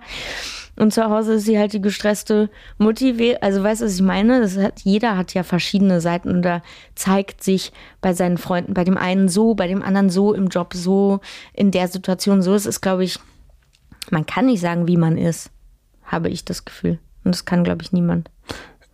Wir haben nur den Vorteil, wir können viele andere Leute sein. In unserem Job, meine ich. Na, Nicht nur in meinem Kopf. nicht nur. Manchmal auch. Manchmal auch. Manchmal auch privat, würde ich sagen, Frau Bauer. Ähm, Bauer? dein Kollege Joachim Meyerhoff. Ja. Ich gucke in, guck in deinen Blick und versuche eine Meinung. Äh, äh, Ich muss jetzt versuchen, so einen Pokerface zu haben, kann ich gar nicht. Okay, aber red weiter. nee, du hast, äh, man, man merkt auf jeden Fall, wenn man über Menschen spricht, man sieht sofort deinem Gesicht die, die Haltung dazu an. Das ist total interessant. Das ist so gemeint. Ja. Es ist aber so, oder? Ich glaube schon, ja. Ich kann es oft, ich kann gar nichts gut verstecken. Ich kann auch nicht lügen und es ist ganz schlimm. Aber ja, erzähl mal weiter, guck mal, was du lesen kannst. Dein Kollege hat gesagt, für Schauspieler ist es wichtig, dass er seiner eigenen Unsicherheit nicht zugrunde geht. Die Unsicherheit ist sein größtes Kapital. Was sagst du dazu? Ich, ähm, ja, ähm, so habe ich es verstanden. Na, du hast ja auch schon darüber, ja. du hast ja auch über die Schüchternheit gesprochen. Das hast Ja, du mehrmals das, gesagt. Ich gebe ihm recht, Ja. weil die Unsicherheit, wenn man sich sicher wird, wird man schlecht. Weil du dir zu sicher bist. Dann wirst du jemand, der nicht mehr authentisch ist. Die Unsicherheit bringt dich dazu, dass du sehr viel arbeiten musst, um authentisch zu sein. Oder du, du musst, du musst unsicher, also du musst nicht unsicher sein, aber du musst die Unsicherheit bewahren und das ist dein größtes Kapital, weil immer eine Grenze zu überschreiten. Ein, also wenn du selber eine Grenze hast, wie zum Beispiel, ah, ich kann den Satz nicht so sagen, wie, wie er will, dass ich ihn sage. Ich kann den nicht schreien, ich traue mich das nicht. Wenn du das da, dann schaffst, dann hast du Kapital aus deiner Unsicherheit geschlagen. Aber wie schaffst du es, dass diese Unsicherheit nicht zu groß wird? Das ist ja der. Ich glaube, die kann nicht zu groß werden, wenn du Schauspieler bist. Nein? Nein. Außer du bist wirklich wahnsinnig, wirst überall abgelehnt und vertraust dir nicht mehr selber und hast gar kein Selbstbewusstsein. Dann vielleicht.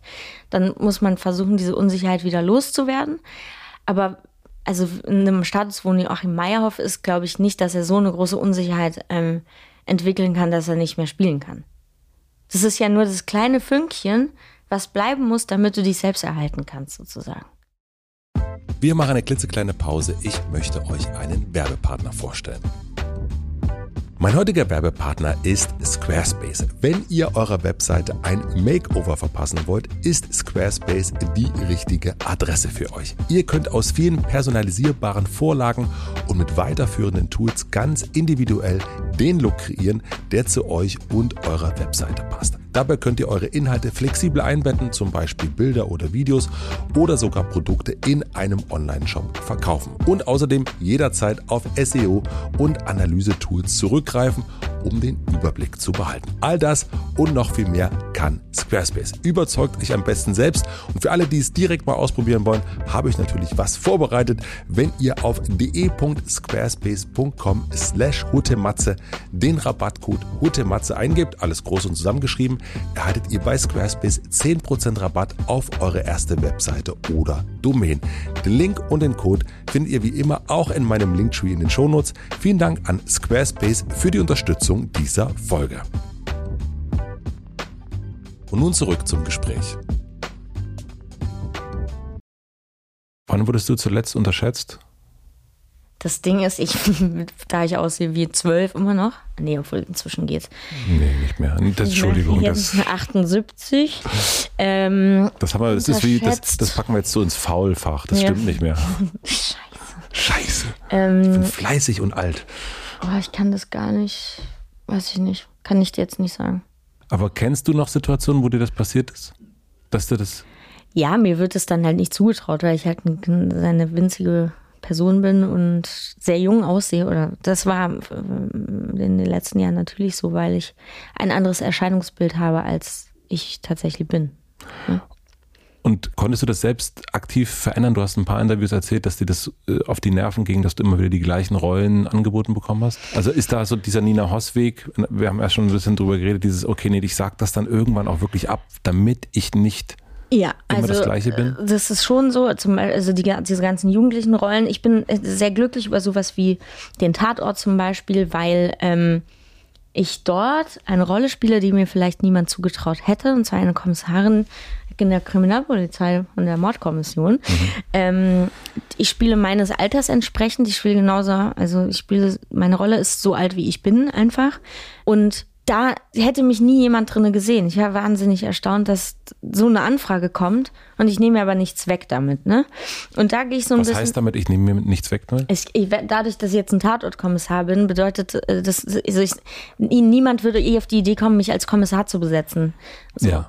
Und deshalb ist es jetzt was Gutes für mich, weil ich meines Alters entsprechend spielen kann. Ich spiele Kommissarin, wo wahrscheinlich niemand so wirklich auf die Idee gekommen wäre, sehr lange Zeit, und kann sozusagen in ein anderes Rollenfach ein bisschen eintreten und muss nicht mehr diese Jugendlichen spielen.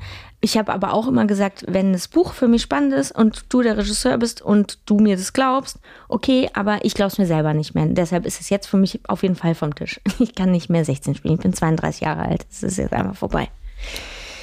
Und dieses, das haben wir erst schon gehabt, dieses, du musst dir glauben, das ist einfach das Allerwichtigste. Ja, und so, das sieht man ja jetzt schon, wenn ich irgendwie 32 Jahre alt bin und eine 16-Jährige spiele und neben mir ist wirklich jemand, der 16 ist oder 20, sieht man halt leider einfach, wenn wir nebeneinander stehen, dass wir nicht gleich alt sind. Das hat nichts damit zu tun, dass ich, also ich, man hat einfach eine andere Lebenserfahrung. Man sieht es im Gesicht von Menschen, dass sie älter sind, auch wenn sie vielleicht ein bisschen glatt rasiert aussehen. Weißt du, was ich meine? Ja, total, absolut. Und das funktioniert einfach nicht mehr. Und das möchte ich, ich und ich habe auch irgendwann gedacht, ey, es langweilt die Leute doch auch.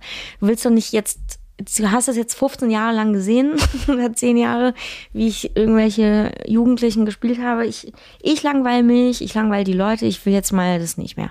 Aber das ist das, was Helene Fischer macht, ne? Helene Fischer macht Atemlos und Achterbahn und wie die alle heißen. Da ist ja, aber die ist ja auch eine Musikerin. Mhm. Das, also Nirvana hat ja auch die ganze Zeit dieselbe Musik gemacht. Die langweilt dich nicht. Es ist ja nicht wie, ich mache jetzt, ich heiße jetzt Nirvana und mache komische Indie-Pop-Musik und dann mache ich aber Rock und danach mache ich Punk und dann mache ich noch mal ein bisschen Schlager. Mhm. Das, ist, das, passiert ja seltenst bei Musikern. Außer bei Jan Delay. Außer bei Jan Delay, ja. ja. Auch wieder ins Gesicht geguckt. Gutes Gesicht. Sie hat ein, posit sie hat ein positives Gesicht. Ähm, jetzt hast du im Tatort mit Barbara Kulscher gearbeitet. Offensichtlich eine Frau. Du hast ganz, ganz viel mit Männern gearbeitet. Wir haben schon über Kastorf gesprochen. Wir haben schon darüber gesprochen, dass wie wichtig es ist, wie etwas inszeniert wird. Mhm. Gibt es für dich einen Unterschied zwischen hier inszeniert eine Frau und hier inszeniert ein Mann? Mm, kommt drauf an. Also ich habe viel mit Männern gearbeitet, ich habe aber tatsächlich auch viel mit Frauen gearbeitet. Ja. Äh, vorwiegend natürlich mit Männern, weil es einfach mehr Männer in diesen Berufen gibt. Mm, ich habe aber zum Beispiel was, wo ich mir nicht zum Beispiel hätte vorstellen können, mit einem Mann zu arbeiten als Regisseur, ist Axolotl Overkill, mhm. ja, den Helene Hegemann selbst inszeniert hat, ähm, was ziemlich großartig war. Die war da ja. auch noch sehr jung, 21 war die, glaube ich, damals. Das war schon krass. auch krass, was die da ähm, geleistet hat. Ich glaube, es ist einfach was anderes, weil Frauen verstehen sich anders und vielleicht auch manchmal ein bisschen wortloser als Männer, weil man einfach einen Mann nicht in den Kopf von einer Frau gucken kann, so wie ich nicht in den Kopf vom Mann gucken kann, sozusagen. Sagt ja nicht umsonst, dass man sich nicht richtig verhält. Nein, Quatsch. Ähm, das schneidet er raus. Äh, oder auch nicht. Ja, ich glaube, bei manchen Themen, es gibt aber genauso Männer, die auch super einfühlsam mit Sachen umgehen können. Ich habe zum Beispiel mit einem Regisseur zusammengearbeitet auf dem Theater, der auch ein guter Freund von mir ist, der, ähm, wo es darum ging, ob ich mich nackt ausziehe auf der Bühne oder nicht. Wir haben uns dann für halbnackt entschlossen, weil es wirklich nicht anders ging. Das ist auch ein Thema, was ich oft diskutiere mit Nacktheit, weil ich es hm, auch für unnötig halte. Und der hat dann tatsächlich auch in den Proben und äh, so immer ähm, weggeguckt, wenn ich da nackt auf, der, nackt auf der Bühne stand, weil er es selber nicht ertragen konnte. so. Ja, in deiner äh, Beschreibung in der Agentur steht auch teilweise nackt. Irgendwas Bereitschaft äh, äh, Ach so, teilweise. Ja, das, ja, nicht in meiner Agentur, das muss man in so in so Castingportalen. Ja, Castingportale. So, ja, ja. Ähm, also es war so. Das sind so für so englische Anfragen. Ja, das ist Teil, Teil Nacktdarstellung sozusagen. Ja. Was ich auch eine krasse Aussage finde, wo man sagt, ja, ich. Naja, das ist aber normal. Also, ja. Ja. Warum ist das so ein Riesenthema, immer dieses Nacktheitsding? Also ich, ich, einfach. Du, ich. Ich könnte auch nicht hingucken. Mir wäre das auch unangenehm. Ich finde, äh, auf dem Theater sich nackt ausziehen irgendwie anstrengend, weil ich finde es voyeuristisch auch für den Zuschauer. Du wirst zum Voyeurismus gezwungen und ich sehe Nacktheit nur, wenn es für mich einen Sinn ergibt. Wenn es für mich keinen Sinn ergibt, dann ziehe ich mich auch nicht aus. Ich ziehe mich jetzt auch nicht wahnsinnig gerne aus. Vor allem nicht auf der Bühne, da ist das, weil es nochmal näher ist. Im Film ist es ein bisschen anders, da wird es aber auch anders dargestellt alles. Also das ist ja, soll ja eher realitätsnaher sein als ein Theaterstück. Also ich kann nicht verstehen, wie sich jemand gerne auf der Bühne nackt aussieht und dir irgendwie da nackt drei Stunden rumhampelt. Keine Ahnung. eine Überwindung, glaube ich. Ja, aber es gibt ja auch Leute, die das gerne machen. Und wenn es einen Sinn hat, dann ist es für mich auch total okay. Aber ich finde, pff, muss ich nicht unbedingt alle Leute der Welt nackt sehen. Und vor allem nicht, wenn es sinnlos ist. Für mich. Ja. Also stehe ich halt da und denke, ja gut, jetzt ist der halt nackt oder die. Pff, hm. lenkt vielleicht auch manchmal vom, vom Inhalt ab. vielleicht auch das gewollt. Hm. Ah. Nein, Wieder was gelernt. Ähm, kannst du dir vorstellen, das noch ganz, ganz lange zu machen, was du jetzt machst? Also dieses Schauspielern? Ähm, eigentlich ja. Also ich glaube, damit hört man nie auf. Sieht man in so Beispielen wie zum Beispiel ähm, boah, die ganzen Ritter Dine Voss, also alle, die wirklich bis zu ihrem Tod, sind ja noch nicht alle tot, aber auf der Bühne stehen oder im Inge Keller, mhm. die wirklich bis, weiß ich nicht, wie alt die geworden ist, aber mhm. bis dahin ähm, auf der Bühne stand. Ich glaube schon, dass wenn man das einmal gemacht hat, dass man da weiter bleibt. Also wenn man die Chance hat, das weiterzumachen. Ich kann mir schon vorstellen, das zu machen, bis ich umfalle. Also ich weiß nicht, ob ich es will, aber ich kann mir vorstellen, dass passiert. Mhm. In dem Moment, wenn das dann losgeht, also das heißt, ne, du kriegst ja dann, äh, irgendwann kommt ja der, das erste Okay, die Rolle ist dein, mhm. sozusagen.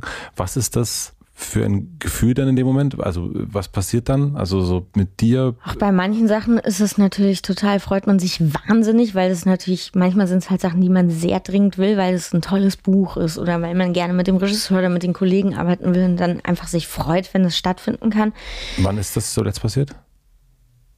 1900, nein, ähm, zum Beispiel beim Tatort tatsächlich. Ja. Also es ist ja auch eine Entscheidung, sowas zu machen, aber mit meinen beiden Kollegen, mit Luise habe ich auch schon studiert zusammen. Vince haben wir, wir haben auch an der Schaubühne zusammen ein Stück gespielt und dann irgendwie acht Jahre später treffen wir uns jetzt zufälligerweise beim Tatort, was ich wahnsinnig lustig finde einerseits und wahnsinnig schön.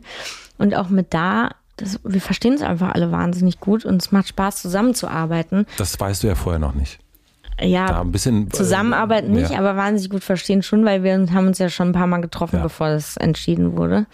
Ähm, dass Also wir jetzt auch noch toll zusammen miteinander gut arbeiten können, ist natürlich das i-Tüpfelchen auf dem Ganzen sozusagen. Hast du manchmal Angst, eine Rolle anzunehmen und dann eine andere nicht zu kriegen, weil du, also FOMO im Sinne von, ach, wenn ich die jetzt mache, dann scheiße, dann kann es ja sein, dass ich. Nee, also das kann natürlich passieren oder du nimmst was an und dann kommt drei Wochen später ein Angebot, was, wo man denkt, oh nein, das wäre so geil gewesen, aber so, that's life. Ich sag dann auch nicht Sachen ab, weil es was Geileres reinkommt. Das geht gar nicht. Also wenn ich mich zu was entschieden habe, mache ich es auch und muss es auch machen. Du verschreibst ja etwas und Du kannst halt nicht so sagen, ach du, ähm, übrigens, mich hat jetzt jemand angerufen und ähm, ich habe jetzt doch keine Zeit. Und ist das immer noch eine finanzielle Entscheidung? Auch manchmal, ja, klar. Das ist, das ist auch so eine, eine wahnsinns Traumvorstellung von Menschen oder wie dieser Beruf dargestellt wird, dass man wahnsinnig viel verdient und einem wahnsinnig gut geht. Mir geht's gut, ich verdiene genug Geld, um mein Leben zu bestreiten, aber es gibt halt wahnsinnig viele Schauspieler, die nicht viel Geld verdienen und auch jetzt in diesen Zeiten in den letzten zwei Jahren haben alle sehr stark gelitten, wie alle Menschen. Und ähm, ja, ich kann mich nicht beschweren, aber ich habe auch Zeiten, wo ich vor dem Nichts stehe sozusagen und nicht weiß, wann mein nächster Job kommt und nicht weiß, wie ich meine Miete bezahlen soll, ganz ehrlich gesagt. Wann war das zuletzt? Ähm, letztes Jahr beispielsweise. Wirklich? Ja. Naja, durch Corona, Einschlag, Krise, so ging es, glaube ich, vielen Leuten. Aber es ist oft so. Ähm, ich muss ja haushalten mit meinem Geld. Ich verdiene Geld, was ich dann so lange mir äh, aufteilen muss, bis ich einen nächsten Job habe. Und ich weiß oft nicht, wann mein nächster Job passiert. Weil ich habe jetzt nicht einen Plan, wo drin steht, ah, nächsten Monat drehe ich Tatort und 2022 habe ich dann den Film und den Tatort und noch den Film, sondern es ist alles eher relativ kurzfristig bei mir. Das Einzige, was so fest ist, jetzt ist halt Tatort, aber sonst äh, weiß ich nicht. Ich weiß dieses nicht, was ich dieses Jahr noch auf mich zukommt, außer der Tatort jetzt. Das ist das Einzige, was du jetzt schon weißt. Ja. Jetzt im, im, März, okay. Ja. Und letztes Jahr, also trotz Preise und Theater und war, also so, sie ist einer der bekanntesten deutschen Schauspieler und so weiter und so fort und all das, was man dann so sieht. Und trotzdem passiert dir das noch, dass du sagst, also trotzdem ist es letztes Jahr noch so gewesen, dass du, ich weiß jetzt nicht genau, äh, drei Monate wie, und ich nehme mal Ja, nicht wenn an, ich dass, lange nicht arbeite Ja. und ich habe letztes Jahr, ich habe das letzte, was ich gedreht hatte, war Rampensau. ja, 2019, ähm, glaube ich. 2019 im, bis November. Bis November? Ja. Ja, bis, nee, ja, im Sommer bis August, nee, Oktober 2019. Und dann habe ich erst wieder gearbeitet im August 2020, ein Jahr später. Wow. Ja. Und das ist dann, also das, das, was du ja auch schon gesagt hast, man weiß ja gar nicht genau, wie, wie gefragt ist diese Genau. Person. Und du musst halt dann immer kalkulieren äh, mit dem Geld, was reinkommt. Und es kann sein, dass ich nur zwei Monate damit Ja. kalkulieren muss. Es kann aber auch sein, dass ich acht Monate damit kalkulieren muss. Und manchmal verkalkuliert man sich halt. Aber da scheinst du keine Angst vor zu haben. Ja, irgendwie kriegt man das Ja. schon immer hin, habe ich das Gefühl. Bis jetzt geht's auch. Also bis jetzt kriege ich es auch mal irgendwie hin. Und wie schaffst du das, dass du es nicht persönlich nimmst? Also wir haben ja erst über diese Das, Unsicherheit ja, gesprochen. das gehört auch zum Beruf dazu. Das lernt man, glaube ich, auch über die Jahre. Das, dass ich dann keine Jobs bekomme oder keine Castings, bedeutet nicht, dass ich schlecht bin, sondern dass vielleicht gerade jemandem nichts zu mir einfällt oder vielleicht auch gerade einfach zehn andere Kollegen im da sind, die da drauf besser passen. Oder vielleicht gibt es auch gerade nichts, auf was ich passe. Oder Ja. ähm, man muss schon Grundvertrauen in auch die, die Casting-Direktoren haben und die, die Leute, die Regisseure, dass sie da irgendwie mal auch an, also an dich denken oder nicht an dich denken, sondern dass sie ihren Job so machen, dass du weißt, die wissen, dass ich da bin. Und wenn den, wenn die eine Rolle lesen und die, ich falle denen ein, dann fragen die mich auch. Aber vielleicht falle ich denen auch ein Jahr nicht ein, daran kann ich nichts ändern. Das ist okay. Ähm, deshalb muss ich dann halt einfach warten. Man kann nicht proaktiv in dem Beruf sein. Du kannst nicht, oder ich bin nicht proaktiv in dem Beruf und sag, okay, wenn ich jetzt gerade nichts zu tun habe, ich gehe jetzt mal eine Runde rum und sag, guten Tag, ich habe wieder Zeit. Da kann ich dann im Theater proaktiv werden und sagen, ja, ich würde gerne mal wieder ein Theaterstück spielen und irgendwie einen Regisseur anrufen und sagen, was du mit dem ich mich gut verstehen soll, fragen, was er gerade macht oder bei einem Theater und denen sagen, ich hätte Zeit, ich hätte Lust. Aber das ist jetzt nicht so ein Beruf, wo man sich bewerben kann. Ich kann jetzt nicht meine Vita ausdrucken und ähm, irgendwie der Konstantin-Film schicken. Weißt du, was ich meine? Nee, deswegen finde ich auch äh, Schauspielerei immer so, so super faszinierend, weil auf der einen Seite es ja natürlich genauso um diese Sicherheit geht, die jemand, wenn, wenn jemand eine Unsicherheit hat auf einer Bühne oder, oder man sieht das auf dem mhm. Bildschirm, ist das, funktioniert das gar nicht. Also es mhm. muss eine Sicherheit dargestellt werden, aus dieser Unsicherheit heraus. Und dann ist aber dieser Beruf der künstlerische Beruf, der so krass abhängig ist von allen anderen. Und eigentlich ist Kunst für mich ja Freiheit. Mhm. Und deswegen finde ich das äh, ja so faszinierend, äh, mit euch zu reden, auch um das zu sehen, wie, wie funktioniert das, dass man ja so einen Spieltrieb hat. Mhm. Von der Schule angefangen, von, von, der, von der Tanne an und das ähm, und dann aber so unter Umständen einfach ein Jahr zu Hause sitzt und wartet und aber nicht daran zugrunde geht. Also, dass man sich nicht die ganze Zeit, oh, jetzt bin ich wohl nicht, also. Ja, das muss man sich halt, man ist halt wahnsinnig abhängig in dem Beruf. Es ist ein Beruf, in dem man immer in der Abhängigkeit steht ähm, und nicht viel selbst entscheiden kann. Außer man nimmt halt, ähm, wie sagt man das, den Zapfen selbst in die Hand und, und macht selber Sachen. Ähm, ich suche mir natürlich auch Sachen, damit ich nicht nur alleine zu Hause rumsitze und denke, mein Gott, wann kommt der nächste Job? Ich arbeite schon auch noch andere Sachen und mache Projekte.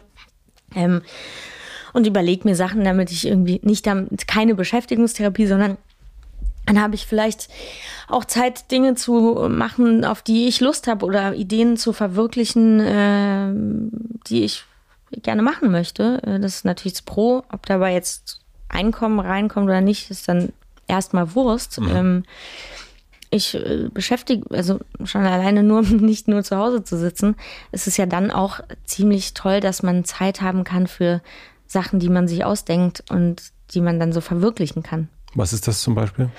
Na, zum Beispiel das, ähm, das heute schreibe ich Geschichte, heute schreibe ich Gedichte-Projekt, in dem wir diese, ähm, diesen lyrischen Aufruf gemacht haben, im Anfang von der Corona-Pandemie und sozusagen uns überlegt haben, naja, Kultur wird uns gerade wahnsinnig verwehrt und wie wäre es, Kultur wieder zurückzubringen und zwar für alle und für umsonst und in Form von Gedichten, die stark verhasst sind, wie du mir erzählt hast, was ja eine Form ist, die, die man jetzt nicht so einfach wählen würde.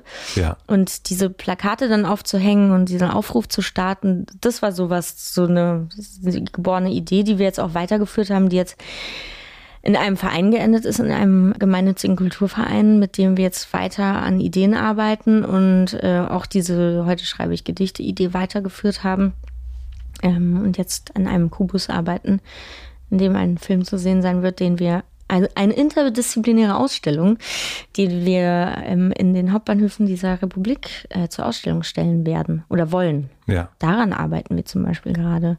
Oder ich arbeite zeitweise auch noch in einem Verlag, Verlag meines besten Freundes, dem Mentor Verlag. Mhm. Mache da so ein bisschen Projektbegleitung von Büchern oder manchmal lektorieren wir auch zusammen. Also wir wir arbeiten da viel zusammen. Das ist mein bester Freund, mit dem ich, den ich in der Schauspielschule kennengelernt habe. Mit dem spiele ich dann auch manchmal. Wir machen so gemeinsame Ach, Sache einfach. Ja. Das Sprachthema ist dir ein wahnsinnig wichtiges Thema.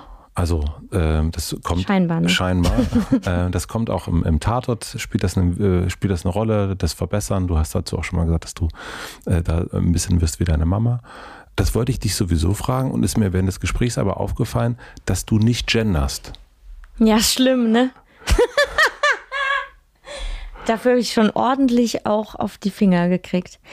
Ich gender nicht, weil es überhaupt nicht in meinem Kopf ist. Ich sag auch, ich bin Schauspieler. Ich kriege da ganz oft Ärger, also nicht Ärger, aber werde sehr oft darauf hingewiesen. Ja. Aber irgendwie denke ich das gar nicht weiter. Das, das ist noch nicht so richtig in meinem Gehirn angekommen. Da muss ich noch ein bisschen dran arbeiten. Ich habe mich nur gefragt, wie du dazu stehst. Es ist ja die große Veränderung der Sprache, die gerade stattfindet. Ja. Und äh, für die ist noch kein, so ist das jetzt, das machen wir jetzt alle so bitte äh, und das sagen wir und das sagen wir nicht mehr. Äh, da fängt das ja an und beim Gendern, ich merke das hier immer wieder, es gibt ganz unterschiedliche Stadien. Es gibt Leute, die mir schreiben, wenn ich ja. das ganze, den ganzen Podcast durchgender und am ja. Ende sage ich Grafiker. Ja. Und dann sagen die, Boah, Mann. Es ist echt enttäuschend. dass du das nicht genderst. Und, äh, und, also so, und auch gegenüber sozusagen, manche sind, mhm. machen das ganz doll, manche machen das weniger. Und bei dir ist es mir nur aufgefallen, weil dir Sprache so ein ja, ganz offensichtlich. Ja, irgendwie ähm, bin ich da noch nicht angekommen und wenn, bin ich irgendwie, versuche ich dann mir Zeit zu lassen, zu sagen Schauspielerinnen und Schauspieler. Aber du möchtest das prinzipiell. Also prinzipiell findest Ich du das es gut. Ja. Ich finde für manche Sachen, also ich, das ist auch äh, absurd, weil ich benutze ja auch ganz viele Anglizismen und so, was ich auch manchmal total doof finde, ehrlich gesagt. Aber irgendwie bin ich gerade noch an dem Punkt, wo ich denke, wenn ich das mir schon mir einfällt, dass ich gendern soll, dann will ich, dass der Sprache so viel Zeit gelassen wird, dass man sagt Schauspielerinnen und Schauspieler. Ja. Weil ich finde, das Wort Schauspielerinnen umschließt jetzt nicht Schauspieler und Schauspielerinnen. Da muss man wirklich SchauspielerInnen sagen. So mache ich das ja. Ich weiß, das finde ich aber irgendwie komisch. Warum? Ich weiß nicht, mir stockt das so. Ja. Ich bin da noch nicht dran gewöhnt. Ich werde mir Mühe geben. Ja, es, nein, ich, Nein, ich finde es ja voll gut. Ja. Das ist ja, ähm, ich finde es voll gut, aber irgendwie, äh, ich bin, das ist mir irgendwie, ich weiß nicht, weiß nicht, kann ich jetzt nichts zu sagen. Jetzt kriege ich wahrscheinlich richtigen Shitstorm wegen dir. Mann. PodcasterInnen hier. Ja. Ja, äh, ja jetzt wird natürlich doof. Ich, jetzt überlege ich noch irgendwas reinzuschmeißen hier. Als, das wird Nein, damit Beispiel, nicht ändern. Guck mal, ich kann dir was sagen. Ich habe ja, ich hab ja auch einen Podcast Ja. mit Anna-Maria Mühe und Christina Durego zusammen unter Dry. Unter Dry. und ja. zum Beispiel Christina achtet sehr stark darauf zu Genau, da, gendern. da ist es mir nämlich aufgefallen. Ja, sie, und genau, ich sie nicht und Anna auch nicht. Wir haben da drei Stadien von Gendern auf jeden Fall ähm, am Start.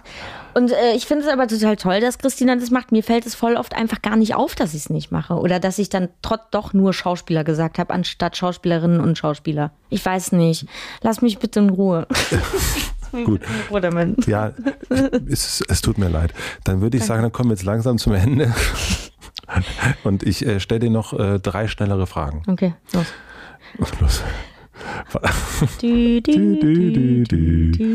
Was denken andere über dich, was vielleicht nicht stimmt? Dass ich so bin wie meine Rollen. So wahnsinnig aufbrausend und aggressiv und anstrengend. Bin ich nicht. Ich bin total höflich, Das stimmt, habe hab ich auch das Gefühl. zurückgenommen und freundlich. Und respektvoll. Mir ist Respekt, respektvoller Umgang miteinander sehr wichtig. Das schiebe ich noch ein. Gehört für dich Respekt auch dazu, dass du ehrlich zu den Menschen bist?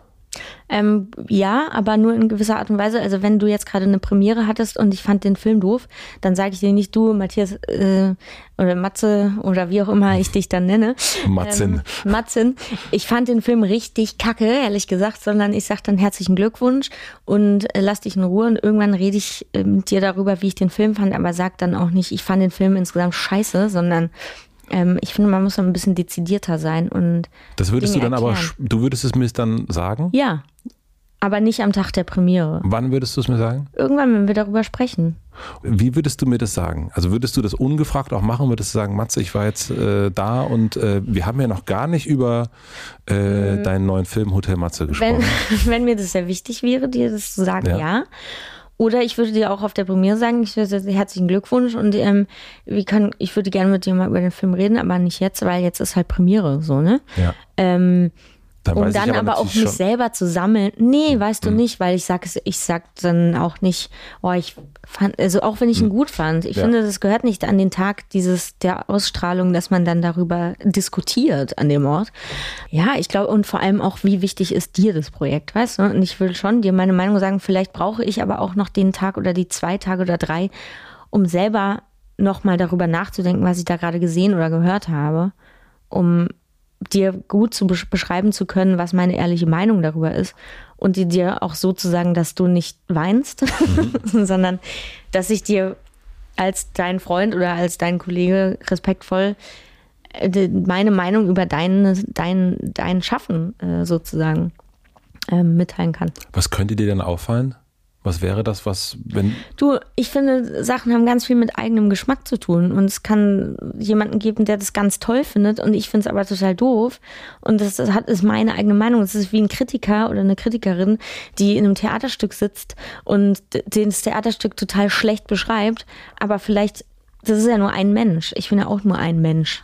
Der, und ich, manche, manche mögen den Schauspieler oder diese Schauspielerin nicht sehr gerne und ich mag den aber zum Beispiel oder die sehr gerne und sehe die oder den sehr gerne, aber du zum Beispiel nicht. Ja. Dann kannst du sagen, ja, ich fand's total doof und ich sage, aber ich fand's total toll. Ich finde, es ist sehr schwierig, ähm, Ja. das zu besch weißt du? Jeder hat seine eigene Meinung und seinen eigenen Geschmack und deshalb, nur weil ich was nicht toll finde, bedeutet das nicht, dass es schlecht ist. Das ist nett von dir. Ja. ähm, was lernst du gerade, was du noch nicht so gut kannst? Ähm, sowas zu beschreiben.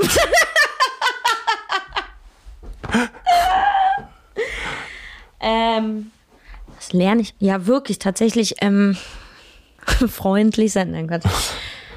E-Mails an Institute. Sprechen. Sprechen. Deutsch sprechen. Anscheinend. Entschuldigung, Mama. Sie ist Germanistin. Das ist wirklich beschämend. Äh, Beschämend. Für, für sie. Dann machen wir, dann machen wir den, den, den Sack zu. Äh, die letzte Frage. Es hat wieder was mit, leider mit ähm, Sprache zu tun. Und zwar stell dir vor, ich habe eine große Plakatwand am Alexanderplatz und du darfst entscheiden, was für alle Berliner innen dort für eine Woche zu lesen sein wird. Was würdest du drauf schreiben? Och nö. Och nö. Och nö. Aber auch nö ist schon gut. Ah, Das ist so ein, das ist ein wahnsinnig komplexes Thema. Mm. Ich sag jetzt einfach ganz schnell. Entweder ein Text von meinem eigenen Projekt. Nein, Quatsch. Nein. Wow. Ähm, ein Text, also entweder würde ich dann schön einen Text von Thomas Brasch hinschreiben. Ein Gedicht. Welches? Bleiben will ich, wo ich nie gewesen bin. Bleiben will ich, wo ich nie gewesen bin. Und ist das aber so? Also ist, stimmt das für Ob dich? ich bleiben will, will ich, wo ich nie gewesen bin. Also die, das sagt für mich zumindest eine unglaubliche Neugierde und ich will immer dahin, wo, ich noch nicht war. Mhm. Ja, vielleicht, ja. Ist das so bei dir? Mm, Oft, aber ich bin auch äh, ein Mensch, der gerne sesshaft ist und so seine, seinen Ort hat, an dem er ver verweilen kann und zu Hause ist. Aber ich bin gerne auch unterwegs. Ich reise auch sehr gerne sehr viel und erfahre neue Dinge. Aber ich brauche schon den Ort, wo ich zu Hause bin und wo meine Sachen sind und meine Familie und meine Freunde. Aber ansonsten ist ja bleiben will ich, wo ich nie gewesen bin, eigentlich schon schön. Ja, so, sehr das, schön. Das nehmen wir doch einfach, Ja, würde ich sagen. Bleiben will ich, wo ich nie gewesen bin. Vielen herzlichen Dank. Danke dir. Dankeschön. Dann äh, sehen wir uns im Kiez. Ja, herrlich. Ich freue mich. Ich spreche sprech dich nicht an. Ja, bitte sprich mich nicht an. Lass mich bitte in Ruhe. danke, danke. Danke.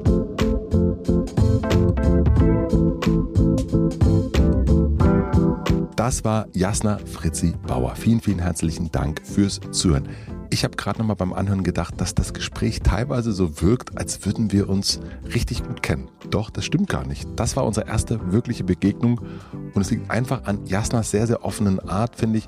Sie hat keine Allüren, sie macht kein großes Tara um sich selbst, um ihre Kunst. Jasna macht einfach. Irgendwie ist sie da, auf ihre eigene Art und Weise und so richtig, das merkt man ja auch im Gespräch, weiß sie auch gar nicht, wie sie das so ganz genau macht, wie sie so ist. Das finde ich doch sehr, sehr angenehm. Vielen herzlichen Dank für deinen Besuch. Ich freue mich wie immer, wenn ihr diesen Podcast abonniert und wenn ihr einer Person davon erzählt. Vielen herzlichen Dank auch dafür. Vielen herzlichen Dank an die Supporter, an Coro, an Deutsche Bahn und an Mini. Danke auch für die redaktionelle Unterstützung an Anni Hofmann, für den Mix und den Schnitt an Maximilian Frisch und für die Musik an Jan Köppen. Und eine kleine Podcast-Empfehlung gibt es heute auch. Der Podcast Unter Dry, das ist der Podcast, darüber haben wir auch in der Folge gesprochen von Jasna Fritzi Bauer zusammen mit Christina Dorego und Anna-Maria Mühr, also drei Schauspielerinnen, die übers Schauspielerinnen-Sein sprechen. Da geht es um Set-Erfahrung, um Premierenerfahrung, um alles, was so das Schauspielertum so betrifft. Habe ich sehr, sehr gerne reingehört. Solltet ihr auch mal unbedingt machen. Und für alle, die es nicht abwarten können, dass der Tatort mit Jasna kommt, wie gesagt, am Pfingstmontag kommt er, die können sich ab jetzt schon die sehr, sehr lustige Mockumentary How to Tatort ansehen. Und die ist so ein bisschen, ja, hat mich irgendwie so an Stromberg erinnert. Macht richtig, richtig Spaß für alle Tatort-Fans und für Fans von Jasna Fritzi Bauer und für die Leute, die nicht abwarten können. Auf jeden Fall der Tipp heute. So, das war's jetzt aber auch. Wir hören uns hier wieder nächste Woche Mittwoch mit einem großartigen Gast. Bis dahin, bleibt gesund, schlaf gut. Euer Matze.